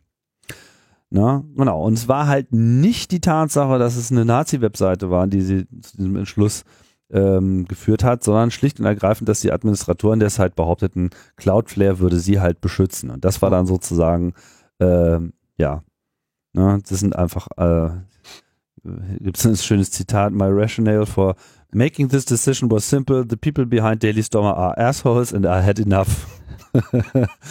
so, schreibt halt äh, Prince, der äh, Chef von Cloudflare. Ne? This was an arbitrary decision.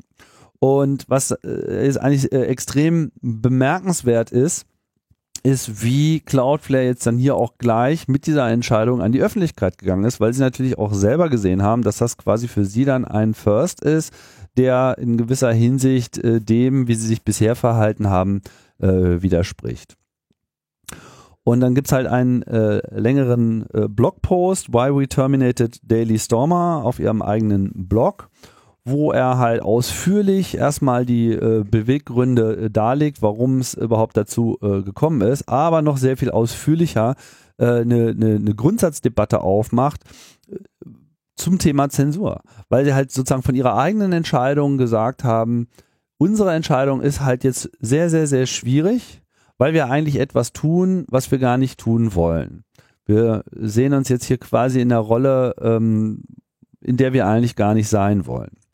Und das ist dann ein sehr analytischer Blogpost, allein schon deshalb mal sehr interessant, sich den mal genauer anzuschauen, weil er dann erstmal so eine ganze Reihe von typischen Infrastrukturelementen des aktuellen Internets aufzählt, äh, die heutzutage das Netz eben ausmachen. Ne? Also neben den eigentlichen Inhaltsanbietern natürlich so Plattformen wie Facebook, äh, Hoster, die Server äh, haben, Transit-Provider, die halt jetzt die große äh, Backend-Infrastruktur machen, so Level 3 etc., äh, Reverse-Proxies, Content-Delivery-Networks wie Akamai oder eben auch Cloudflare selber, DNS-Provider, ähm, natürlich dann diese Registrars, Registries aus der ganzen DNS-Geschichte, äh, die eigentlichen Internet-Service-Provider, äh, andere äh, DNS-Provider und natürlich irgendwie Browser, äh, Search Engines etc., die ich kann.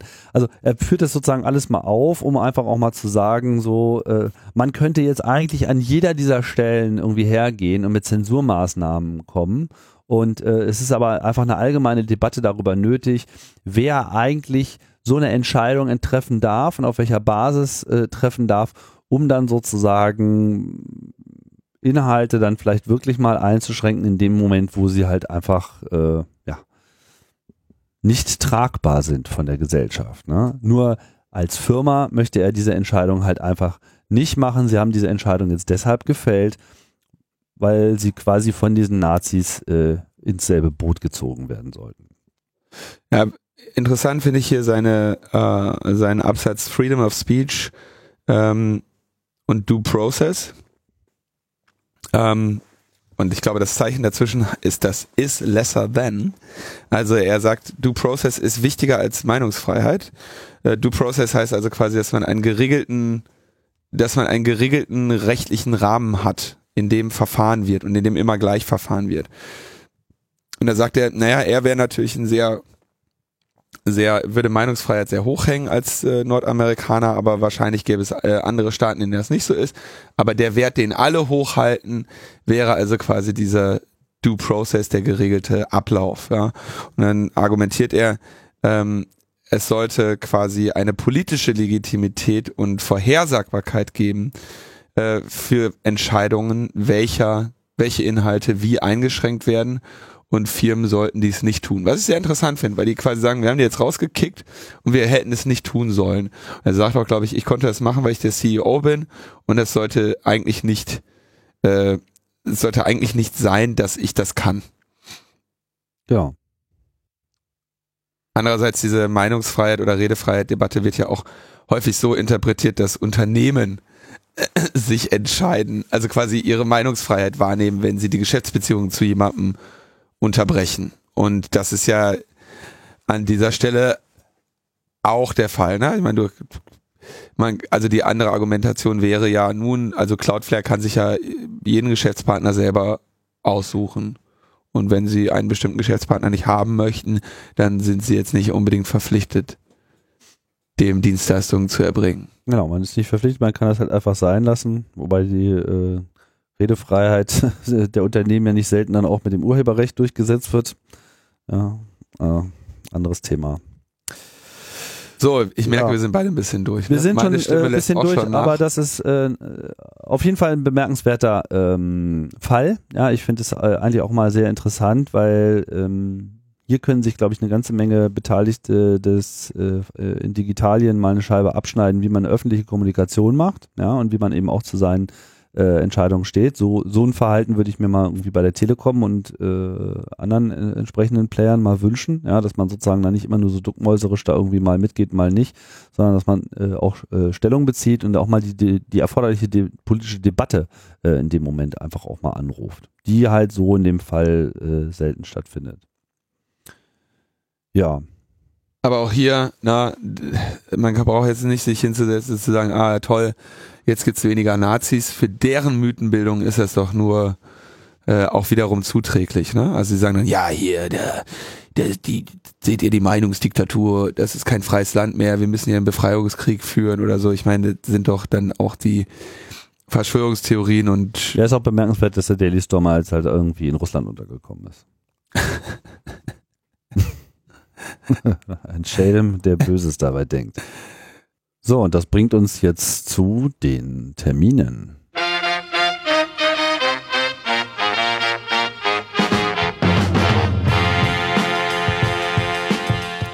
Ja, und so viel äh, haben wir da eigentlich auch gar nicht. Und wir fangen quasi in-house an, denn der erste Termin, das bist du, Linus. Du bist in äh, Frankfurt im Gespräch zum Thema das Internet als äh, Kriegsschauplatz.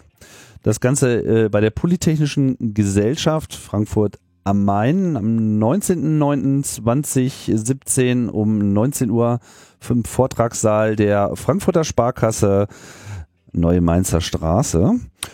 Und äh, ja, ich schätze mal, du wirst da viel über Krieg und Frieden äh, reden, wie es so deine Art ist. ich bin einfach nur selten in Frankfurt und ich habe gedacht, da bietet sich doch mal die Gelegenheit.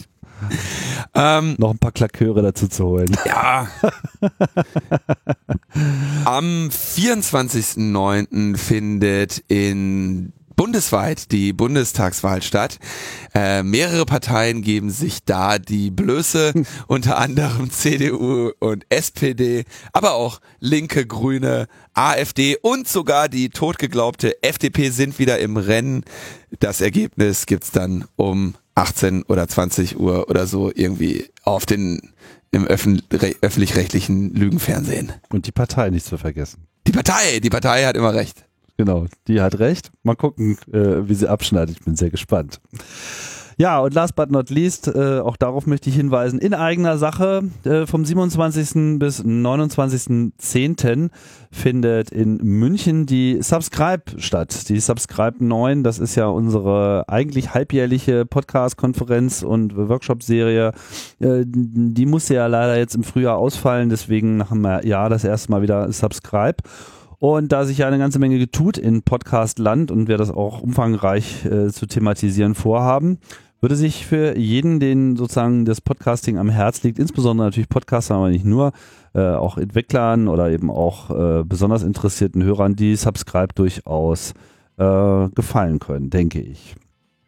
Ja auf subscribe.de findet ihr da alle Informationen dazu. Beim, beim, Hessischen Rundfunk, finde ich. Bayerischen Rundfunk. Äh, bayerisch natürlich. Bayerischen Rundfunk sind natürlich, wir. Ist ja genau, ja, sehr nett, äh, muss man sagen. Also der äh, Bayerische äh, Rundfunk ähm, hat Gefallen gefunden an unserem Treiben und stellt uns da kostenlos die äh, Konferenzsäle äh, zur Verfügung. Von daher haben wir da beste Voraussetzungen, sind da im großen Rundfunkratssaal äh, untergebracht und den anliegenden äh, Räumen. Wir haben vor allem extrem viel Platz, sehr viele kleinere Räume, die alle auch nochmal so als Meetingräume ausgelegt sind.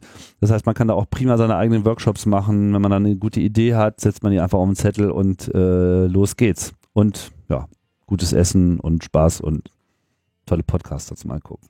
Ich stelle mir gerade vor, wie die Podcaster alle versammelt am, äh, an, am Sitzungstisch des Rundfunkrats sitzen und, und so am Reißbrett entwerfen, wie, das, wie der Podcast aus der Nische kommt. genau. Spiegel Online. Der, Fe der Feind stößt vor über, über die Server aus Russland. Da kann man also über Podcasting generell kann man es auch nochmal irgendwann unterhalten, aber heute nicht mehr. Meine nee. Stimme ist durch. Tja, Mensch. Ich habe jetzt auch irgendwie 10 Stunden Podcast-Material in 24 Stunden zusammen aufgenommen. Auch ah, gut. Äh, das war übrigens, ähm, ich hatte in der letzten Sendung mit Thomas ja mal gefragt, wann äh, Logbuch Netzpolitik gehört wird. Also wie, hm. das ist aber natürlich, okay, da haben wir jetzt, jetzt irgendwie vielleicht so 10, 20 Antworten. Ähm, würde schätzen, gefühlt relativ bald nach der, nach der Veröffentlichung. Also einige haben sogar gesagt, dass sie andere Podcasts unterbrechen. Das ist übrigens nicht mein Anspruch. Könnte es ruhig oh, zu Ende. Breaking News lass, sozusagen. Lass, ja. des Wortes. Logbuch in Berlin, Logbuch in Berlin und Manni Breukmann schaltet direkt rüber. Nein, wir bleiben über diesen Fußball. Ähm, die deutsche Podcast-Konferenz-Schaltung äh, sozusagen. Aber es waren auch einige Und ein dabei. Neues die Release aus München. da kommt erstmal Werbung. Ein Argument in Köln. naja. Ähm,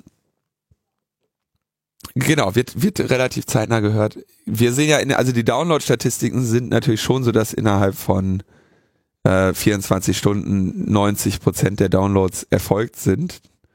Ähm, das heißt, die meisten von, das, das interpretiere ich als, dass die meisten Leute äh, viele Podcasts hören, ne? dass der Podcast-Client schön seine Abonnements brav abholt und äh, dann liegen sie im Flash auf dem iPhone Südkreuz und äh, warten auf warten, dass der Bluetooth-Kopfhörer verbunden wird, damit man noch was hören kann. Oh Mann, du bist schon wirklich durch. ähm, ja. Ich danke an dieser Stelle. Oder möchtest du auch noch was sagen, Tim? Ähm, nee, ne? Komm, ist gut jetzt. Ich habe nicht mehr viel zu sagen. Nee, wann hörst du, wann hörst du denn Logbuch? Ich? jetzt albern am Ende. Ah, ich, ich kriege Ja, das ist die ganze Nacht. Wenn du schläfst. Echo kriege ich nicht mehr aus meinem Kopf. ich auch manchmal. So denn. Wir ja. freuen uns.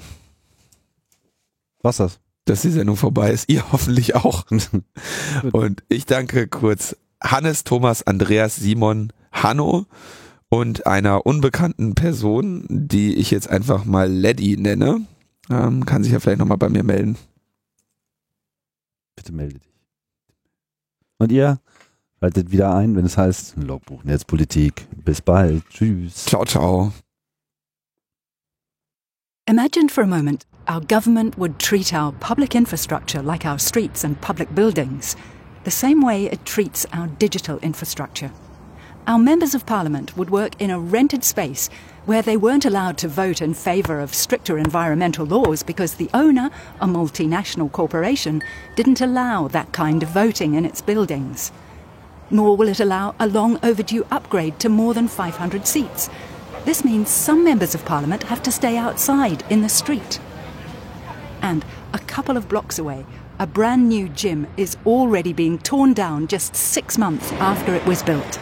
It's being replaced with an exact replica at great expense.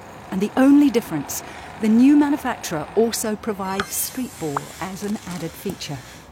Meanwhile, every night through a hidden back door in the City Hall, Documents that contain sensitive information on citizens, from bank data to healthcare records, are being stolen.